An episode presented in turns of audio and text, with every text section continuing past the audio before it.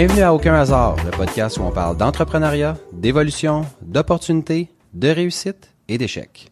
On est le résultat des décisions et des actions qu'on a prises. Aujourd'hui, c'est une première. On reçoit notre premier invité.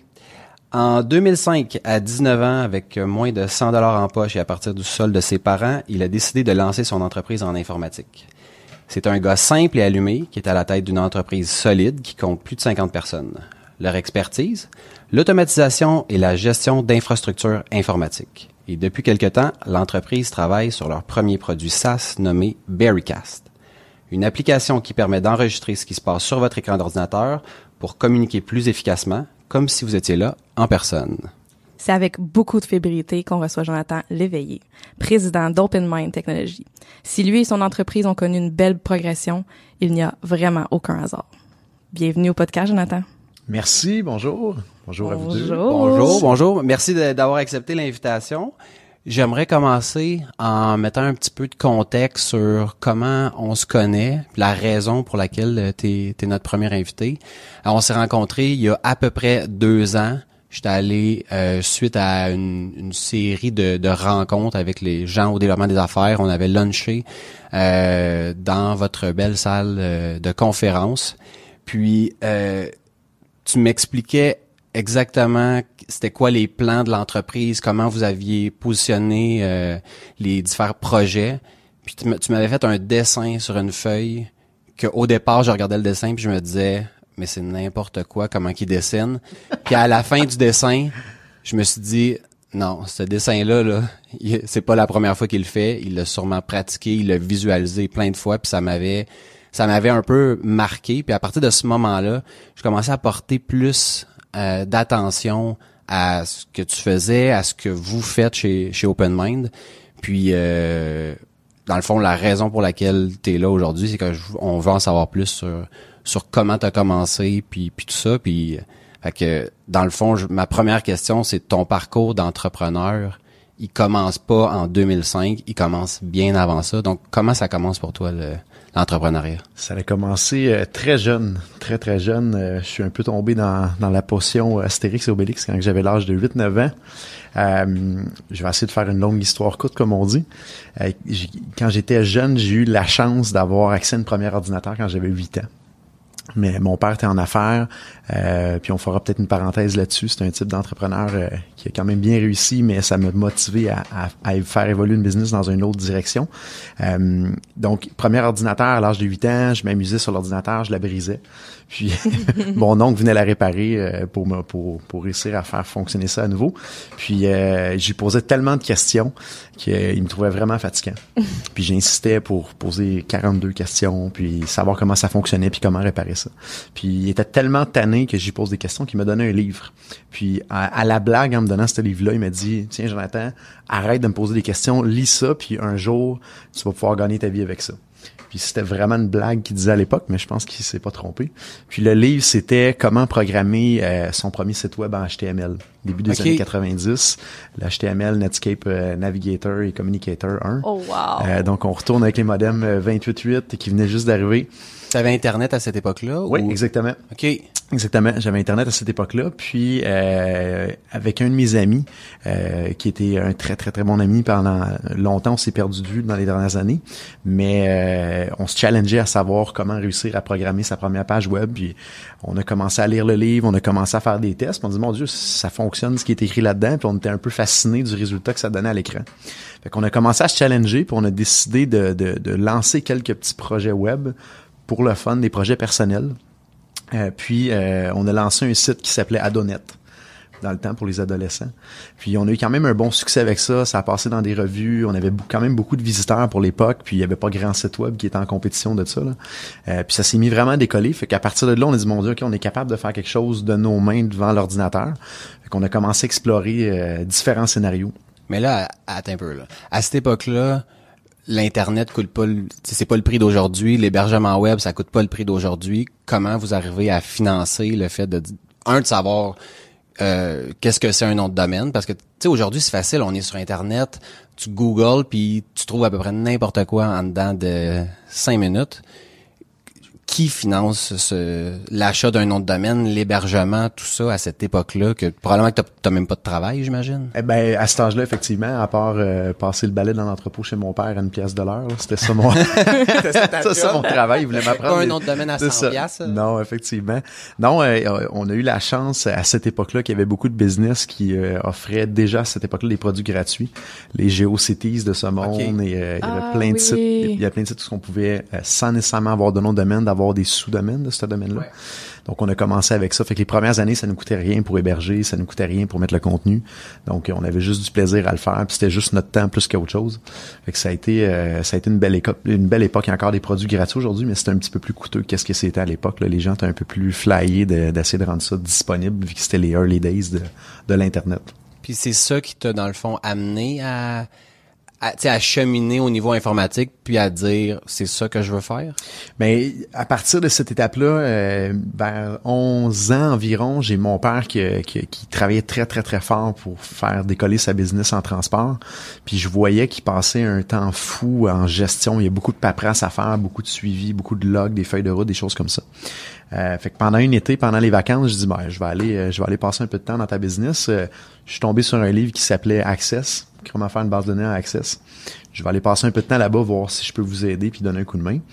Fait que j'ai appris avec ce livre-là à comment programmer des bases de données, un petit peu des interfaces logicielles pour automatiser des choses. Puis pendant plusieurs années, j'ai développé beaucoup de modules pour euh, la gestion de l'entreprise familiale. Ça m'a permis de voir comment développer des logiciels en plus de faire des sites web. Puis à travers ça, il y était deux entreprises dans une bâtisse, puis je m'occupais, en tout cas j'essayais de m'occuper du parc informatique, d'apprendre euh, comment ça fonctionnait les serveurs, réparer les ordinateurs. Puis euh, la, business qui était connexe dans la même bâtisse, elle dit écoute, t'as de l'air à connaître ça, ou du moins le résultat de l'air pas si pire, veux-tu t'en occuper aussi? Donc j'ai commencé à faire un petit peu les trois volets qui étaient le début de la business, qui était euh, du site web, euh, du logiciel base de données, puis la gestion de parc informatique. Fait que ça, l'a cheminé quand même tôt. J'ai eu la chance d'avoir ces terrains de jeu-là, euh, autant la business familiale que la- l'autre entreprise euh, qui était dans la même bâtisse pour apprendre puis jouer un peu avec ça. Mais parcours de circonstances, euh, des fois le, le- hasard fait bien les choses. À l'âge de 13 ans, j'ai eu la chance de, de, de de, marcher dans la rue à Saint-Jérôme. Je suis natif de, de Saint-Jérôme. Et il y avait, euh, à cette époque-là, puis le, le magasin existe encore, ça s'appelle CBM Informatique. Puis eux écrivaient toujours des articles dans le journal euh, local. Puis à chaque fois que je recevais le journal, je m'en allais tout de suite à la page de, l'article de CBM Informatique. Puis je tripais sur eux autres. C'était comme un peu mes idoles. Puis je marche dans la rue, puis je regarde, mon Dieu, c'est là CBM Informatique. Et je vais rentrer. Fait que du haut de mes 13 ans, je rentre en dedans, je jase avec les gars qui sont en dedans, c'est vraiment tripant vos articles, je suis un gros fan de ce que vous écrivez, puis tu sais, j'ai- j'aime apprendre de ce que vous écrivez. Je dis, mais vous avez pas de site web. Comment ça? Ben, on n'a pas le temps, on est trop occupé. Je dis, ben, parfait, euh, je, je peux vous faire un démo, je, je vous enverrai un démo puis un prix avec, euh, un- avec mon chum Rémi. euh, on pourrait peut-être faire quelque chose pour, pour vous aider là-dessus. que, ce que je savais pas à l'école, à l'époque, c'est qu'il riait de ma gueule. Ben, Je pensais sûrement jamais que t'allais revenir avec Exactement. quelque chose de sérieux. ben, Exactement. c'est clair, 13 ans, c'est fou. Justement, j'allais te demander, comme, t'avais-tu un challenge face à ça, d'arriver d'être jeune, d'arriver dans l'entreprise à ton père, comme, sais, le business familial, des fois, ça peut être touché de, de, comme, les jeunes qui arrivent dans la compagnie quand, justement, il y a une autre génération qui a travaillé vraiment fort. T'as-tu, comme, eu des challenges face à ça? Est-ce que... Je dirais, euh, j'étais autant, je dirais une partie naïf. Je, je voyais aucun des challenges qui étaient là. Ouais. Puis de l'autre côté, euh, de l'autre côté, j'avais tellement pas de pression sur les épaules. Tu sais, m- Dans le business à mon père, il s'attendait absolument à rien d'autre que je sois assis devant l'ordi, mais qu'il n'y ait aucun résultat. Ouais. De là, Ça peut on juste être positif, là, non, mais c'est ça. Exactement. Euh, fait que je dirais, ça a été un super beau terrain de jeu. Puis même même chose, c'est CBM, euh, ils s'attendaient probablement à rien. Fait que quand on est arrivé avec quelque chose, ils ont fait comme, ok, vous êtes sérieux, puis Hey. puis, euh, puis ça fait du sens. Fait que je, je sentais pas la pression, puis euh, je me suis fait beaucoup challenger là-dessus à travers les années. Euh, c'est un petit peu plus tard, j'ai fondé la business, puis on était chercher quand même des contrats intéressants les premières années, puis le monde dit mon Dieu, euh, comme, comment, tu sais, comment tu vis ça intérieurement versus l'âge que t'as, puis j'ai jamais, probablement j'ai, j'ai quelque chose dans le cerveau qui manque là. Mm-hmm. J'ai pas cette, euh, cet élément-là. Mais Comme c'est une bonne que- chose. Il y, a, il y a tellement de monde qui, à l'inverse, ont tout ce qu'il faut, ont les compétences, ont l'expertise, ont l'expérience, puis foncent pas pour pour peu importe la raison. Fait que tu sais, quand t'es es à l'envers de ça, puis que tu vois ça comme, en fait, tu vois pas ce que d'autres voient. ça te permet justement de d'aller offrir tes services puis de penser à 13 ans que ben oui, moi je peux rentrer là puis je peux l'offrir. Ben ouais. Au pire, euh, au pire, il arrive à rien là. C'est souvent ça qui est le pire. Au pire, il arrive à rien. Il- Tu perds tu perds à rien de l'essayer là. Tout à fait. Je suis bien d'accord avec ça. Puis vas-y. Fait là, fait que là, fait que là, tu livres, vous livrez un site web pour CBM. Qu'est-ce Oui. qui se passe là? On, on Ils sont livre, euh, contents. on livre le site web à CBM, euh, version 1. On a fait plusieurs versions à travers le temps. Euh, puis eux recevaient beaucoup de demandes de d'autres entreprises de la région. C'est quand même assez euh, tissé serré dans, dans le secteur à Saint-Jérôme. Mhm. Tout le monde se connaît puis tout le monde s'entraide. Donc ils recevaient des demandes de gens, connaissez-vous des gens pour faire notre site web? Puis, qui ont commencé à, nous- à nous référer des, des business. Fait que ça a été vraiment un point, euh, Wow. un point tournant. Euh, puis des business qui étaient quand même assez le fun. Fait que, euh, je dirais à l'âge de 14 ans, faire le site web du Vieux Chac de Saint-Jérôme, qui est Arrête! euh, à cette époque-là un des plus gros clubs bars du coin. Puis là, tu regardes ça du haut de tes 14 ans, tu dis hey, j'ai hâte d'être majeur pour pouvoir aller là. Il reste juste 4 ans avant de pouvoir y aller. Exactement, c'est après ça. Puis, euh, fait qu'on on a été référé à, à- à des belles entreprises, dont le Vieux Chac de Saint-Jérôme, Manoir Philippe-Alexandre. C'est des, des, belles business, des beaux terrains de jeu. Puis ces gens-là, honnêtement, ont été incroyables. Euh, euh, je pense à des Gaétan, des Daniel euh, du Vieux Chac, Danny Berger également. Ils ont laissé le terrain libre. Ils ont dit, écoutez les gars, on a confiance en vous autres, allez-y. Voici ce qu'on s'attend un peu au final, mais vous avez carte blanche. Puis ça a été un terrain de jeu, puis un apprentissage incroyable pour évoluer. Puis j'avais pas de pression à ce moment-là, à cette époque-là. Puis veux, veux pas, ils nous rémunéraient quand même dans l'autre sens. C'est c'est exactement où est-ce que je m'en allais. Je me disais, un site web à cette époque-là, ça coûtait combien? Quand on a 14 ans puis que probablement tu sais, 150 pièces c'est comme beaucoup d'argent là, tu sais. Exactement. Puis je vais avoir une bonne anecdote à compter là-dessus euh, par après, mais euh, je donne un exemple. euh, Je pense la deuxième ou troisième version du site du, du Vieux Chac. J'avais mis euh, des centaines et des centaines d'heures à le faire, mais je leur avais pas tenu au courant de ce qu'on en était rendu là-dedans. Puis j'avais tellement peur à la fin de, de, de leur donner la facture. Puis euh, je pense que ça avait coûté quelque chose comme 3000 ou 3200 dollars. Puis je me souviendrai toujours, euh, là-bas, leurs bureaux de gestion sont en dessous, euh, complètement en bas dans le sol. Puis je me souviens, j'avais envoyé la facture, j'avais envoyé un démo. Puis euh, j'étais descendu en bas, puis les, les trois actionnaires, ben ils sont quatre actionnaires, mais il y en avait trois qui étaient là présents. Quand je suis descendu en bas, les trois se sont vus leur, leur chaise puis ils m'ont applaudi. Puis j'ai fait Oh my Oh god. wow, quand j'étais sûr que je m'aurais fait ramasser parce que c'était trop cher.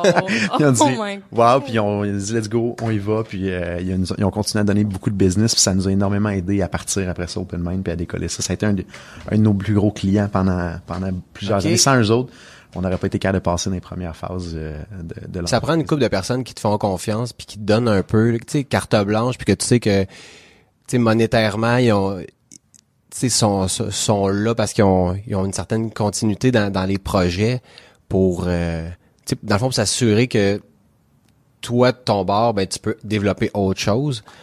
Ça t'en a pris combien de, de business, sais, qui t'ont fait confiance comme ça pour dire, OK, là, euh, tu sais, c'est- plus un passe-temps, là, il peut y avoir quelque chose de... C'est une très bonne question parce que j'ai parti là, un petit peu plus tard dans le parcours. J'avais 19 ans quand j'ai parti euh, Open Mind. C'était en 2005. Euh, puis j'appelais ça euh, 2005 à, à 2007. C'était mes années des 8 jours semaine. Où ce que je faisais, où ce que je travaillais euh, au Future Shop le vendredi soir, samedi, dimanche. Puis ça payait tous mes comptes, euh, le véhicule, l'appartement, le kit. Puis je travaillais après ça cinq jours semaine, euh, quand même beaucoup d'heures pendant ces cinq jours-là pour la business. Ça a pris un, deux, trois ans avant que je puisse commencer à me donner un salaire. Euh, puis l'argent, le Future Shop qui, qui te payait pour pouvoir après ça. exactement. Wow. Exactement, c'est vraiment le Future Shop qui m'a permis de survivre pendant ces deux, trois années-là. Parce que tout l'argent qu'on faisait, je, je le donne au staff, carrément, qui étaient des stagiaires, mettons, que j'avais gardés euh, après, après l'école, parce que on était dit, bon, OK, on peut pas tout faire tout seul. La majorité des, des revenus, euh, ça s'en allait aux stagiaires qu'on gardait par après, à des salaires qui étaient pas énormes. là. Mais ça a été, euh, ça a été euh, des belles années quand même d'apprentissage. Ça a été, euh, euh, je me souviens de l'été 2007, où ce que tous mes, mes amis allaient faire du bateau euh, au lac Achigan, puis qui m'appelaient, puis je disais non, j'en ai encore pour 18 heures avant ma livraison le lendemain matin à faire, puis euh, je peux pas y aller. Puis, euh, En sachant que monétairement, ça te donnera absolument rien, mais en, en pensant probablement que à force de faire ça dans un avenir qui allait être peut-être pas si lointain, tu pourrais en vivre puis, euh, puis développer quelque chose. J'étais encore plus fou que ça, je dirais. Ah ouais? Je, je, je pensais même pas qu'un jour ça pourrait être euh, aussi bénéfique ou logique niveau financièrement. Je le faisais juste parce que j'avais bien du fun. Puis j'étais content du résultat. Puis même que ça, j'ai j'ai eu, j'ai eu, puis j'ai toujours ce thinking-là aujourd'hui là. Les premières années, je pouvais pas croire que les gens me payaient ce prix-là pour faire ça, puis on chargeait des taux ridicules. Puis moi, dans ma tête, c'était, mon Dieu, voir que quelqu'un me paye ce prix-là, si tu me payerais pas, je le ferais quand même. tu sais. Ouais. Une chance qu'il nous payait. Là. Ouais, ouais, ouais. si j'avais chargé peut-être un peu plus, j'aurais pu me payer avant. Mais bref, on apprend en management. Tu sais, J'ai fait... euh, Non, tu te rends compte que c'est pas parce que moi j'avais vécu exactement la même affaire. La première fois que j'ai dit un prix à un client, j'étais genre au cégep, puis j'avais dit ça va te coûter 15 pièces de l'heure, puis là il était comme OK. Puis là j'en revenais pas, mais tu sais. puis à l'époque 15 pièces de l'heure, ça faisait bien du sens, mais en même temps, tu t'as aucune notion de ouais mais quand tu vas faire ta comptabilité, quand tu vas faire ta prospection, ta facturation, toutes ces affaires là, ben ton 15 pièces l'heure fait que finalement tu vas être payé sept et demi ou même moins parce que ton ratio est à peu près tu sais du 1 pour 1 en termes d'administration puis de mais c'est drôle la perception qu'on a quand on est ben quand on a quand on a vraiment aucune expérience mais malgré tout ce qui est tu sais ce que je trouve le fun là-dedans c'est que tu sais, tu peux évoluer puis ça, ça a pas tué ta business parce qu'il y a bien du monde qui partent des business puis finalement ça tue leur business parce qu'ils chargent pas assez cher. Puis effectivement. pas. Tu sais, parce qu'à un moment donné, c'est pas, euh, tu peux pas faire ça toujours. là. Ça a duré combien de temps, ça, de travailler euh, Ça a duré euh, 2005 à 2008 environ. Je dirais un 2-3 C'est ans environ. Euh, puis, puis même ça, ça va faire 15 ans mois de mars que l'entreprise existe. Euh, puis euh, j'ai j'ai eu la chance puis l'opportunité quand même d'avoir des valeurs familiales que euh, c'est important de vivre en tous ses moyens puis de, de se payer du luxe avec des intérêts de placement. Donc, d'être jamais dans une situation où ce que tu dépenses trop ou que quand tu dépenses, qu'à un moment donné, tu risques de te faire enlever ce, ce bien-là ou ce luxe-là. Fait que j'ai été quelqu'un qui a beaucoup, beaucoup, beaucoup, beaucoup euh, limité le salaire que je me donnais, puis tous les profits euh, qu'on avait, on l'a investi euh, on the side. Fait que je dirais, ça fait quelques années, je dirais très peu d'années que, que, que, que j'en profite plus au niveau financier. Mhm. Euh, on essaye de, de, de, de- on a en tout cas on a toujours eu le thinking disons on en met le plus possible de côté pour réussir à faire de la croissance, Ouais. réussir à avancer puis, euh, Ouais. puis à pousser la business plus loin. là. Nice. Ça vient d'où C'était basé sur quoi? Ça ce cette tu sais mais cette- au départ cette éducation là, peut-être cette peur là, c'est c'est quoi Comment t'expliques ça? Ben il y a, y y différents éléments qui a, euh, qui a qui a fait bouger mon thinking d'entrepreneur puis je recule euh, loin en arrière toute ma jeunesse, je me suis toujours dit jamais j'allais me partir en affaires. Jamais. À cause de ta famille, à cause de Euh, ton père? à cause que j'ai j'ai vu euh, ce que ce que mon père a dû sacrifier pour être capable d'avoir du succès en affaires, puis euh, ça a eu quand même un, un certain impact sur la famille, ça a eu un, un certain impact sur lui, c'est c'est- veut, veut pas. Euh, On fait beaucoup de sacrifices, puis des fois on on n'a pas le choix de faire, de faire le moins pire des, des choix, mais euh, c'est pas tout le temps le, le- le bon choix. tu sais. Euh, fait que je me suis toujours dit jamais j'allais me partir en affaires. Puis euh, je suis tombé sur un livre à l'âge de, je pense, 17 ou 18 ans, qui s'appelle Père riche, Père pauvre. Je sais pas si vous avez déjà entendu parler de ce livre-là. C'est. Je l'ai lu. ça a été vraiment un, un énorme game changer dans, dans, dans mon thinking. Puis euh, je l'ai relu dernièrement, puis ça m'a épaté la quantité de bons conseils qu'il y a là-dedans. Quand tu le lis pour la première fois, tu te dis c'est impossible, ça se peut pas. Puis un coup, tu demandes action, un 5, 10, 15 ans plus tard, finalement, tu te dis bah, ok, il y avait raison, ça a de la logique. Mais ce livre-là, je me, je me suis, euh, je me suis dit un élément qu'aujourd'hui je me rends compte, je me suis un petit peu menti là. Mais je me suis dit, ben pourquoi pas faire le modèle à l'inverse, c'est-à-dire je vais partir une business, je vais travailler fort pendant 10 ans de temps, puis à l'âge de 30 ans à ce moment-là, ben je vais être en probablement en bonne position financière pour me concentrer sur la famille. Là, quand je dis que je me suis compté un mensonge, j'ai passé le C'est cap que le, des 30 c'est- ça. puis là, je veux pas arrêter. J'ai trop de fun à faire ce qu'on fait là. Puis je, je- je- je trouverais ça un petit peu, euh, en tout cas de mon opinion à moi. Puis tu sais, chaque personne est différente, mais je trouverais ça un petit peu égoïste à l'heure- à- au stade actuel, puis avec les projets que j'ai, de dire d'avoir un enfant. Je pense que je manquerais de temps euh, pour bien m'occuper puis bien prioriser ça. Fait que je le repousse encore un peu. Ça fait cinq ans, je me dis dans 5-10 ans. Fait que ça, bou- ça bouge en avant. Mais euh, au final, tant que t'es bien avec cette décision-là, parce qu'il reste que tu sais, d'avoir un enfant, c'est pas euh, c'est c'est- pas quelque chose qu'on retourne, première des choses. Puis ça demande énormément de temps. Non, mais non, mais tu sais, retourner au magasin. Non, non, effectivement. non, non, je me suis informé. Non, non. non, mais sérieusement, tu sais, je trouve que les, les gens, ben, tu sais, premièrement, tant que t'en as pas eu, tu sais pas vraiment dans quoi tu t'embarques. Fait que le fait d'avoir, tu certains objectifs puis de placer ça. Euh, je peux dire l'analyste en moi trouve ça très responsable, mais par contre peut-être que Najomi elle qui est plus euh, genre euh, va au, gré du vent. T'as-tu une opinion qui est, différente par rapport à... Ben moi, longtemps, justement, je me disais j'étais pas prête, puis j'étais comme, faut que j'en profite encore plus, puis, tu sais, je veux pas avoir besoin, tu sais, si je veux voyager, si je veux aller faire des choses, je veux pas comme avoir à penser à ça.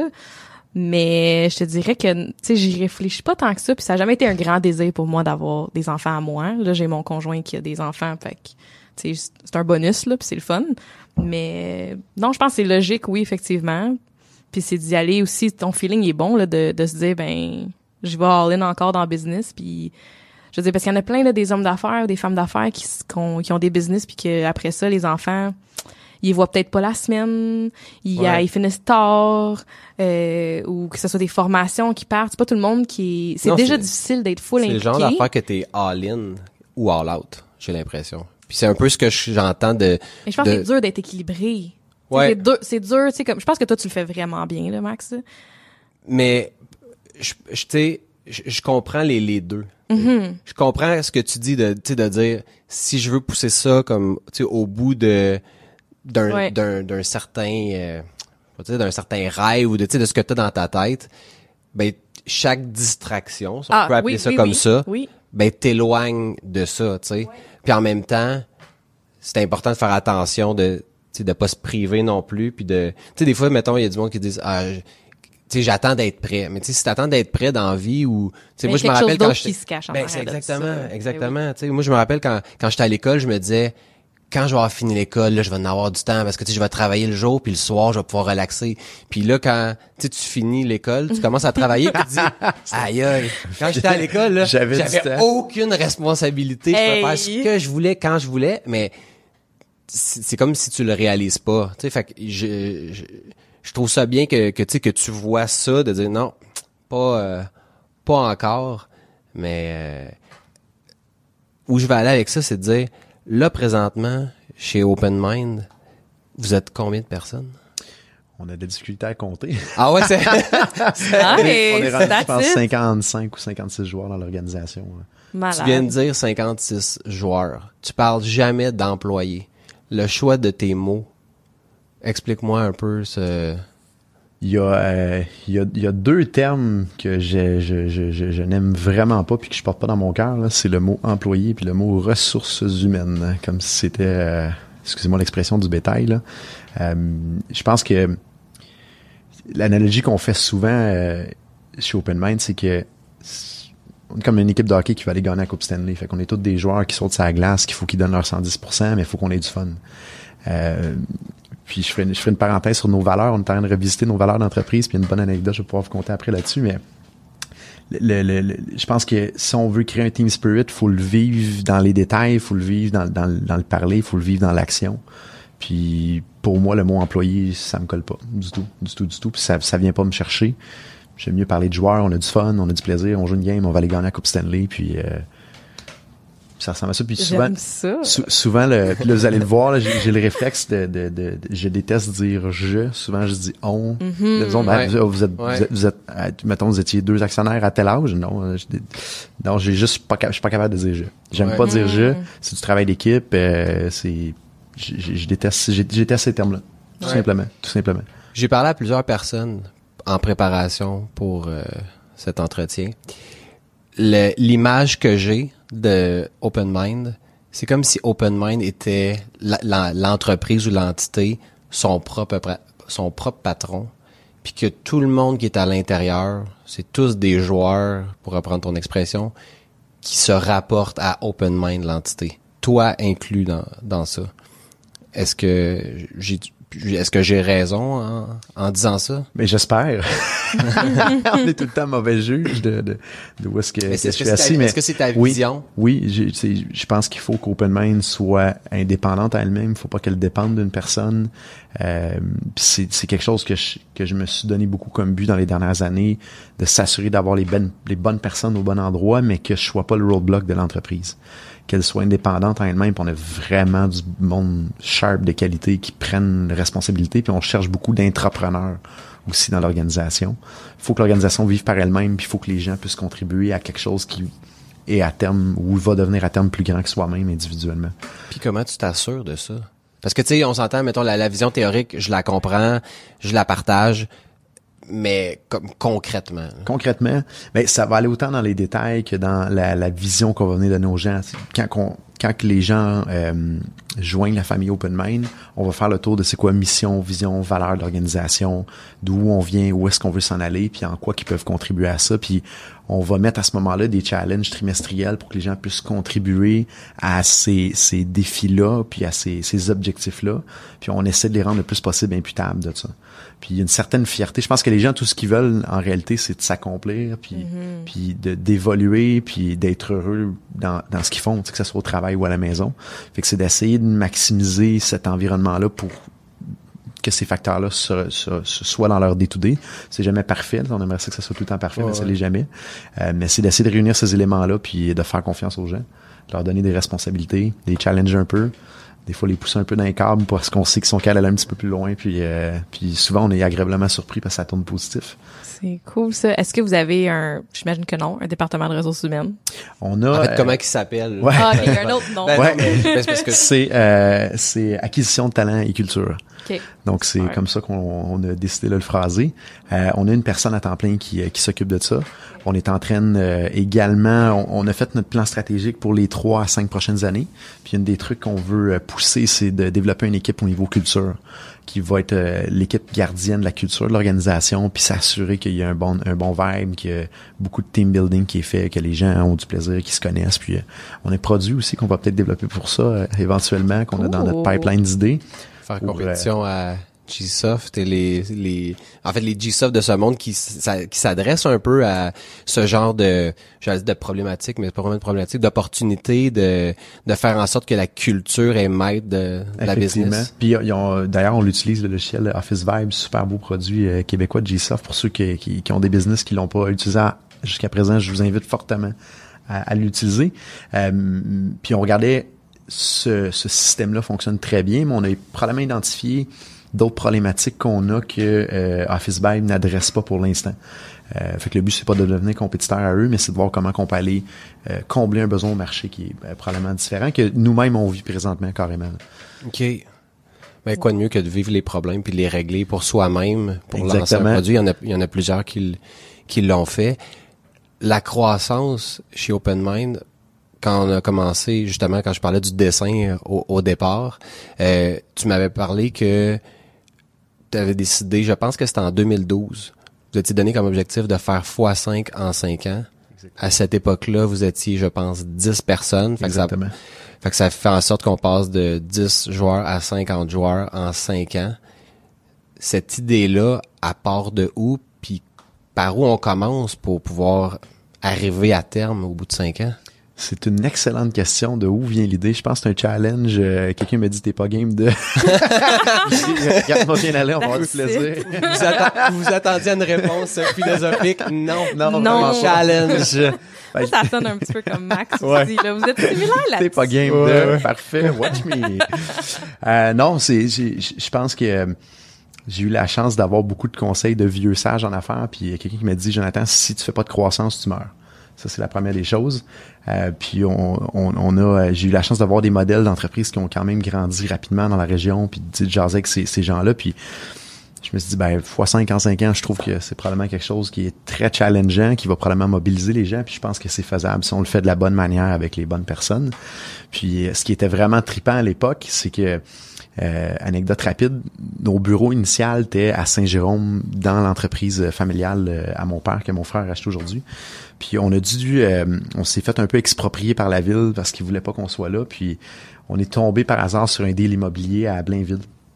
Puis quand on a acheté là-bas, euh, la bâtisse, pas la bâtisse, mais le condo industriel où ce qu'on était était beaucoup trop grand pour qu'est-ce que qu'est-ce qu'on qu'on était. On était 10.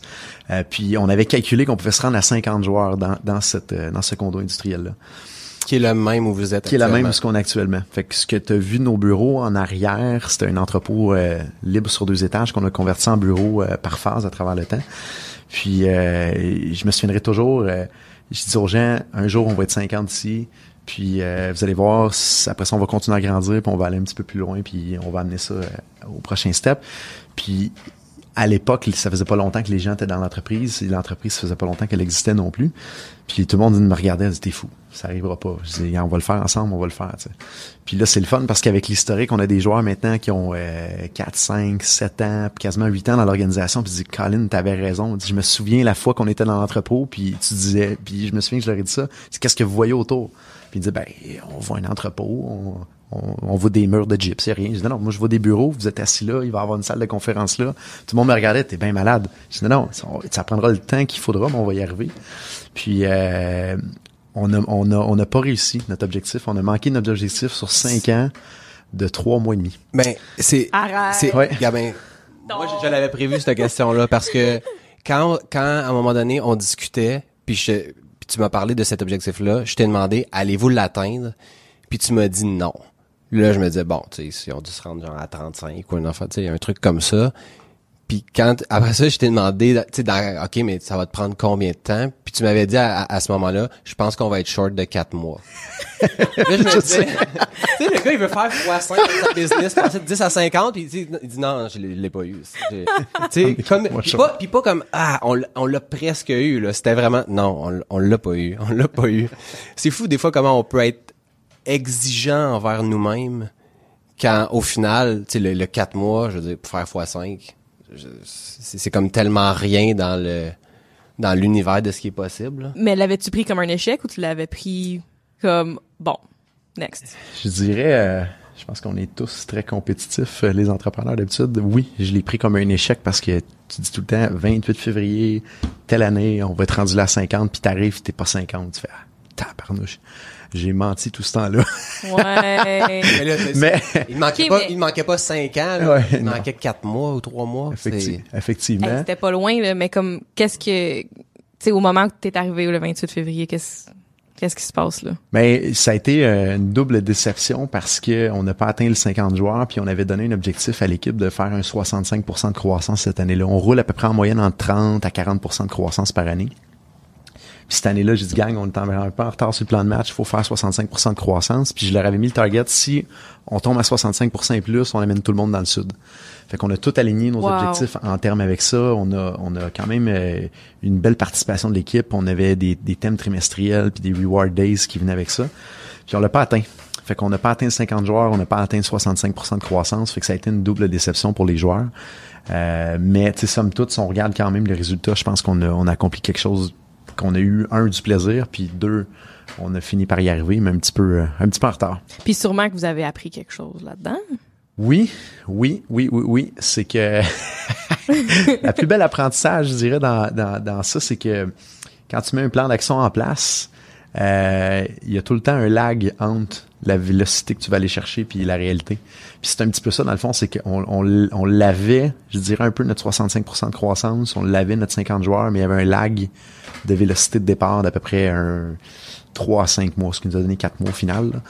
Euh, c'est juste qu'on a été plus long à exécuter les premières étapes du plan, puis on n'a pas réussi à rattraper ce retard-là en, en, cours de route. Puis ça, ça, nous a amené cette année à changer de méthodologie de gestion, de, de forecaster sur un trois ans qui euh, est un rolling forecast, qu'à chaque année, on va forecaster trois ans en avant. Fait que ça devrait limiter ce lag-là qu'on a eu euh, l'année passée, puis un petit peu l'autre année d'avant. Qui est le triag. Exactement, tout à fait. Tout à fait, la méthodologie triag qu'on qu'on teste, qui est quand même assez nouvelle, mais qui, je crois, va venir rajouter euh, un morceau qui manquait dans la, la méthodologie Gazelle Scaling Up, qui est d'ailleurs, je pense... Euh, une, une des, des raisons qui nous, ou plutôt un, un, des outils qui nous a énormément aidé à concrétiser ce plan-là, de faire x5 en, en 5 ans et 4 mois. Quand tu regardes ça avec un, le peu de recul que tu as, parce que c'est quand même assez, assez récent, trouves-tu que tu es sévère envers toi-même? Le fait de, d'avoir, de dire, mettons, parce que là, tu dis pas, tu au début, tu as dit non, je l'ai pas eu, mais après ça, tu as renchéré en disant c'est un double échec. Quand probablement que à peu près tout le monde qui est en dehors de, de la famille Open Mind doit regarder ça en disant faire x5 en 5 ans. c'est pas passer de 2 à 10, là. C'est quand même 10 à 50 avec plein de défis que à 10 t'as pas qui viennent s'ajouter. Mm-hmm. euh... Je dirais euh... je suis quelqu'un qui euh, qui ne carbure vraiment pas à la reconnaissance. Je, je carbure au challenge, mais pas à la reconnaissance. Fait à l'inverse, ça, ça a la beauté que je m'attarde pas nécessairement à l'échec. J'essaye, pas j'essaye, je dirais c'est un réflexe de tout le temps dire, ben gars, on l'a eu, on l'a pas eu, mais what's next? Puis on est déjà en train de regarder c'est quoi la prochaine montagne qu'on veut monter. Fait que je te dirais, c'est la première fois que je me rends compte que Colin, euh, j'ai, j'ai eu un échec. Dans le sens que là, je m'arrête, je réfléchis, puis on est tellement focusé de dire, OK, what's next? On s'en va la prochaine fois qu'il gagne, on l'a pas eu, c'est pas grave, on regarde tout de suite la prochaine game ou la prochaine saison, puis la prochaine Coupe Stanley. Fait que j'ai pas, j'ai pas, euh, je m'arrivais pas la nuit parce qu'on l'a pas eu. Je me, je m'arrivais plus la nuit de dire comment qu'on va réussir à faire pour aller, au prochain step. La motivation pour le prochain, là. Ouais, c'est, c'est plus sous Puis si vous l'aviez eu, aurais-tu pris le, temps de célébrer? Tout à fait. Ben oui, puis c'est quelque chose que je, que je dirais que je, me suis beaucoup amélioré dans les dernières années de célébrer nos succès les premières années, j'étais tellement en mode survie que chaque minute était importante. Faire un meeting de quatre minutes, je capotais, puis je me disais, OK, on perd du temps, là. J'ai appris à travers le temps que c'est important de célébrer, c'est important de, de se donner des objectifs un peu plus à court terme, puis de, de, de focuser toute l'équipe là-dessus, puis d'avoir une journée récompense avec ça. Et qu'on célèbre quand même, euh, quand même beaucoup dans l'organisation. On, a poussé beaucoup aussi le côté team building, culture attaché à ça. Fait que, mais je pense qu'on a toujours à s'améliorer. Mais si on l'avait eu, euh, probablement qu'aujourd'hui, on serait dans le sud avec l'équipe. Puis là, le prochain objectif, c'est là, c'est sur trois ans, mais c'est-tu de faire x3 en trois ans? C'est-tu dans ces... Dans ces... Fois 5 en cinq ans. Fois, encore fois 5 en 5 ans. 5 ans. Cette fois-là, on va aller plus sur un angle des revenus. Par contre, ça devrait nous amener probablement à x4 du nombre de staff. Fait qu'on veut passer à près de 50 à 200, peut-être 225, 250 joueurs. Euh, donc, c'est l'objectif qu'on se donne devant nous autres, faire x5 au niveau, euh, au niveau des revenus. Puis, le, dans le fond, ça, la, stratégie change au niveau revenu plutôt que nombre de joueurs parce que vous, vous faites un shift au niveau de la stratégie de commercialisation en allant plus vers des produits plutôt que de la consultation? C'est-tu euh, les deux les deux axes, on continue à les faire grandir puis on les pousse. Fait que la partie service euh, est super importante. Je pense qu'on a un bon focus présentement dans ce qu'on fait, puis on a une belle expertise, puis une belle plus-value qu'on peut apporter au marché. Mais définitivement une partie de la croissance qu'on veut pousser puis rechercher, c'est par le développement de produits pour lesquels on est propriétaire. On a développé beaucoup de produits pour nos clients. On le sait qu'on est capable de les, bâtir à succès. Puis on a fait des tests dans les dernières années euh, avec entre autres un produit qui est Done Place, euh, qu'on on, s'est rendu compte qu'on était bon pour le marketer aussi, puis qu'on savait comment le faire, puis qu'on était capable d'appliquer rapidement l'apprentissage qu'on allait chercher au marché. Euh, fait qu'un des axes de croissance que dans lesquels on croit puis qu'on qu'on pousse, euh, c'est effectivement le développement de produits également. Mais la partie service, on a quand même des objectifs assez agressifs de croissance pour les prochaines années. Euh, puis on, bouge sur ces deux mois, ces deux éléments-là. Le but, c'est d'aller à l'international, donc dégager des revenus dans d'autres devises, qui va dégager une meilleure marge au final. Euh, puis c'est pour ça qu'il y, a un certain détachement entre le nombre de joueurs et les revenus quand on tombe en produit ou quand on tombe international, généralement, il va y avoir euh, pas une discordance, mais une meilleure marge qui va se dessiner euh, au bout de la ligne. Puis là, parle-nous un peu de Berrycast. Donc, comment comment ça comme ben, probablement peux-tu juste nous expliquer j'ai fait une, une, intro au début peut-être nous expliquer un peu plus comme qu'est-ce que c'est puis comment cette idée là arrive chez OpenMind puis qu'est-ce que vous faites pour pour pouvoir la développer parce que avant d'avoir développé ça, je veux dire, vous êtes occupé à développer autre chose pour vos clients? Comment vous faites de la place pour un projet comme ça? Effectivement. Euh, ben, un, dans les produits qu'on développe, notre but, c'est d'être stratégique avec notre mission. Notre mission, c'est vraiment de rendre les entreprises plus rentables, plus efficaces. Euh, puis le but, c'est de, de faire travailler la technologie au service du capital humain.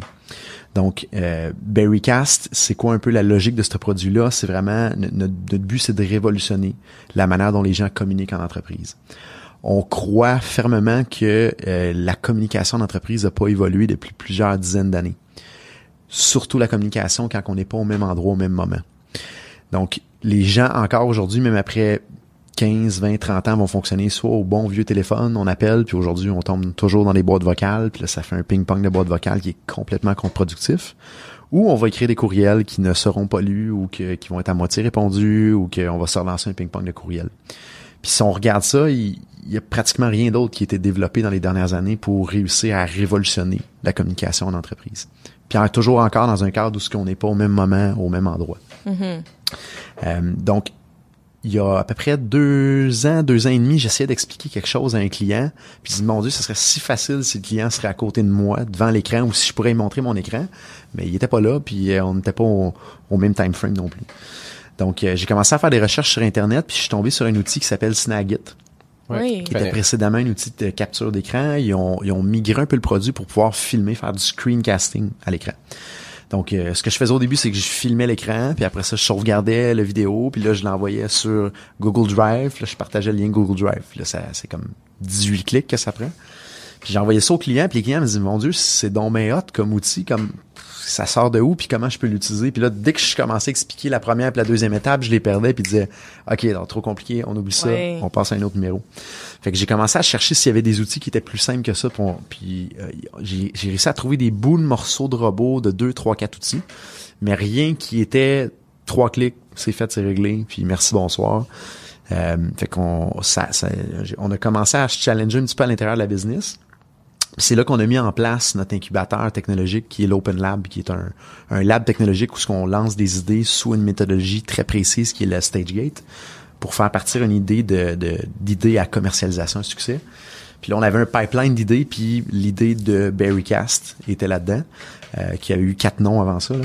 Mais euh, puis on a commencé à travailler un peu avec ça. On disait ok, il y a peut-être du potentiel. Puis on a commencé à faire un petit peu d'études de marché, parler avec des gens, regarder les autres outils. On a vu qu'il y a des compétiteurs qui ont commencé à rentrer dans le marché, qui semblaient avoir une certaine traction intéressante. Puis on a dit ok, je pense qu'il y a une fenêtre d'opportunité. C'est un disruptive, c'est un, c'est un, c'est un, c'est un moyen de communication qui est peu connu pour l'instant, fait que le marché n'a pas encore été adressé. Euh, puis je pense qu'on est capable de faire quelque chose de mieux, plus human-centric, que la compétition. Fait qu'on a dit let's go, on le passe euh, dans le pipeline puis on l'amène en stade de production puis après ça en commercialisation. ça fait euh, pratiquement un an qu'on développe le produit. On l'a euh, lancé à l'interne il y a à peu près quatre mois. Euh, on a envoyé des liens à certains partenaires autour. Il y a un mois et demi, on a commencé à faire des tests de publicité pour valider nos coûts d'acquisition client, valider l'attraction.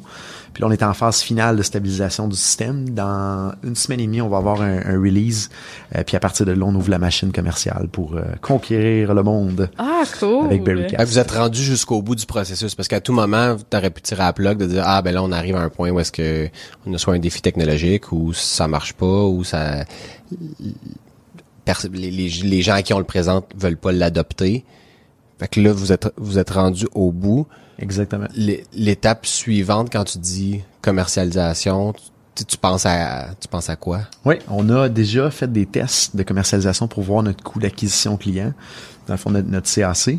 Puis, euh, ce qu'on est en train de pousser, c'est de s'assurer que le, le, funnel de conversion, dans le fond, les pourcentages de conversion à travers les différents stades entre on met une publicité puis la personne devient un utilisateur actif. Euh, on, a, on a testé ça dans les dernières semaines, puis on est très proche de nos métriques d'hypothèse. Il en manque pas gros. Euh, fait que là, ce qui reste à faire après ça, c'est un coup que le, le, le, système est stabilisé, ce qui va être le cas dans la prochaine version. Euh, c'est de partir les campagnes publicitaires, mais à grande échelle. Donc, on a plusieurs canaux de publicité qu'on a ciblés qu'on a testés jusqu'à date, qu'on sait que le coût d'acquisition client fait du sens. tout ce qui reste à faire, c'est euh, allumer la machine puis de l'optimiser en continu à chaque semaine pour faire rentrer des gens. La seule métrique qui nous reste à valider, c'est le coût, pas le coût, mais le pourcentage de conversion en user payant. Ça, tant qu'on n'a pas le produit assez évolué, euh, c'est le seul euh, je dirais, facteur encore aléatoire, ou du moins qu'on est encore en hypothèse qu'on n'a pas pu tester. Le reste, à date, euh, on a tous des feux verts sur, euh, sur les différents signaux. Est-ce que le développement de cette partie-là qui est commerce, qui, qui va être vendue est complété? Parce que de manière générale, tu vas développer ce qui va être gratuit en premier, puis après ça, ben, tu attires des gens, puis en parallèle, tu développes l'aspect commercial. Seriez-vous prêt demain matin si c'est déjà tout développé? Ben, oui et non, c'est que dans les hypothèses de génération de revenus, une des hypothèses qu'on va fort probablement privilégier parce qu'on va, on va tester plusieurs options pour voir les différents marchés, comment ils répondent. Parce que ça se peut qu'aux États-Unis, le modèle de monétisation peut être différent, mettons, dans l'Allemagne ou peu importe. Mais une des, une des techniques qu'on veut essayer, c'est le magic number. Un peu comme Slack. Euh, Slack, ce qu'ils font, c'est qu'après 10 000 messages dans la plateforme, l'historique s'efface. Mm-hmm. Les gens veulent garder leur historique souvent, ils veulent pas que leur message s'efface pour une raison X, Y, Z. Donc, c'est de trouver c'est quoi le, le, le, le, chiffre magique dans l'application qui fait que rendu à ce chiffre-là, on sait qu'on a une adhésion puis que les gens sont vendus au produit, mais là que ça leur crée un certain pain point, soit en réduisant les fonctionnalités ou en réduisant l'historique, exemple de, de, de, de sauvegarde des, des différentes vidéos qui sont envoyées, puis à partir de là, bâtir le, le, le plan monétaire à travers ça. Fait que ça peut être le magic number de dire rendu à 10 Berrycast, ben les autres s'effacent en arrière. Fait que si tu veux pas perdre ton historique, il faut que tu payes. OK. Euh, fait que ça, c'est un exemple de ce qu'on ce qu'on ce qu'on a comme hypothèse sur la table. Fait que ça sera pas nécessairement de builder beaucoup d'autres features autour. On a un paquet d'autres features qu'on veut faire pour rendre les produits encore plus attractifs.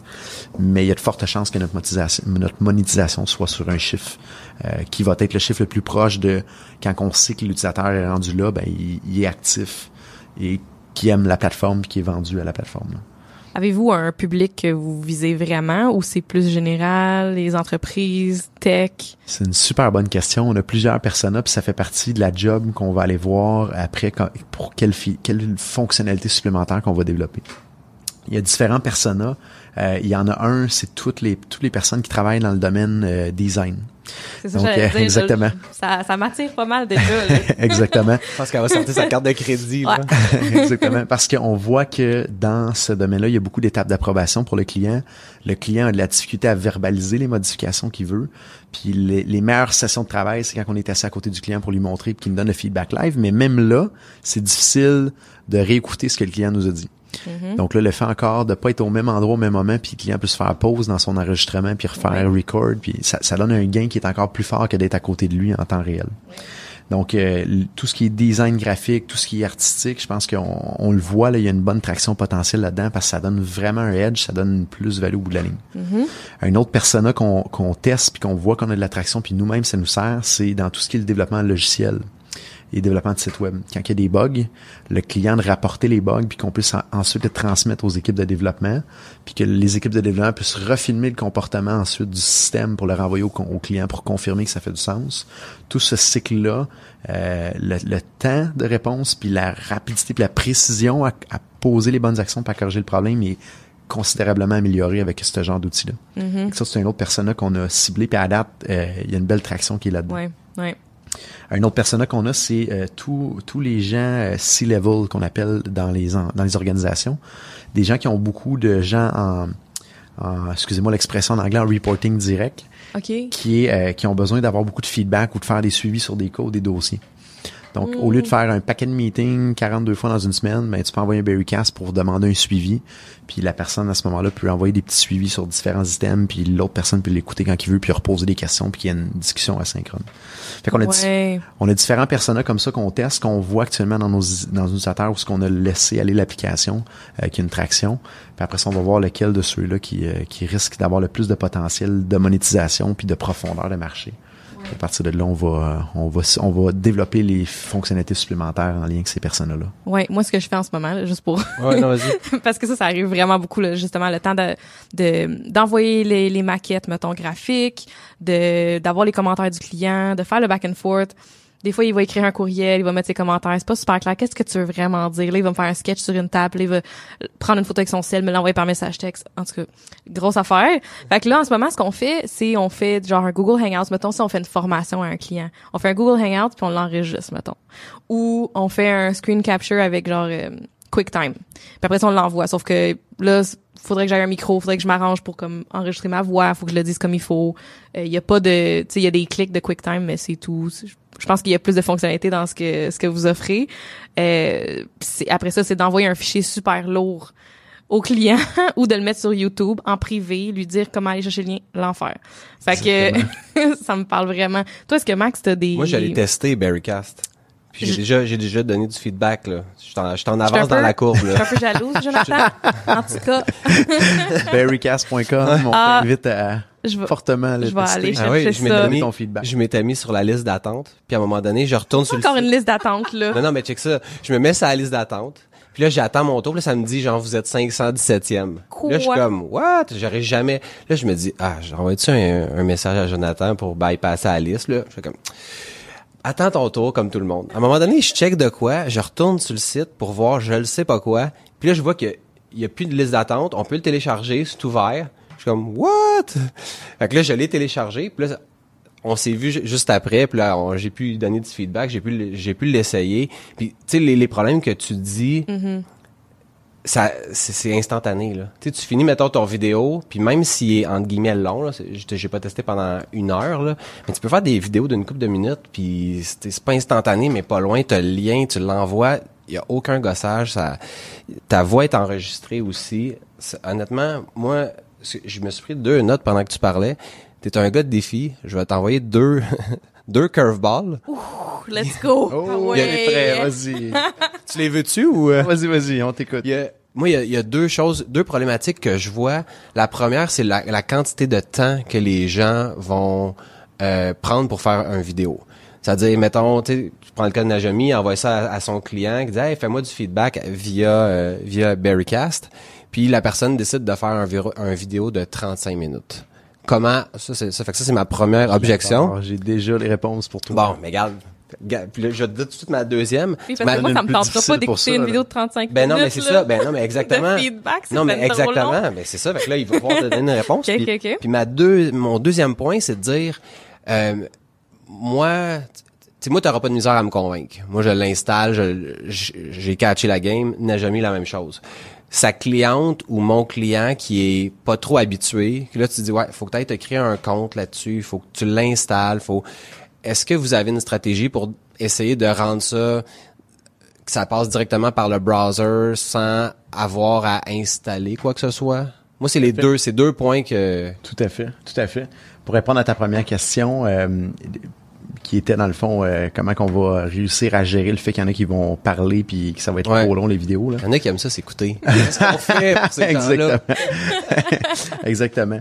Euh, il y a différents éléments qu'on qu'on a dans le planning de développement en avant. Exemple, quand tu écoutes la vidéo, tu peux augmenter la vitesse pour l'écouter. Ouh, ça, hein? j'aime ça. Fait que euh, technique prise de audible.com. euh, Oui, Ouais. oui, Des fois, Ben, parle t'as ça. aussi sur Mais YouTube. c'est bon, qui est ça. vraiment pratique. vraiment, vraiment. Donc, augmenter la vitesse, euh, c'est une des choses. L'autre chose qu'on veut développer éventuellement comme feature, c'est de faire une transcription de la voix en texte.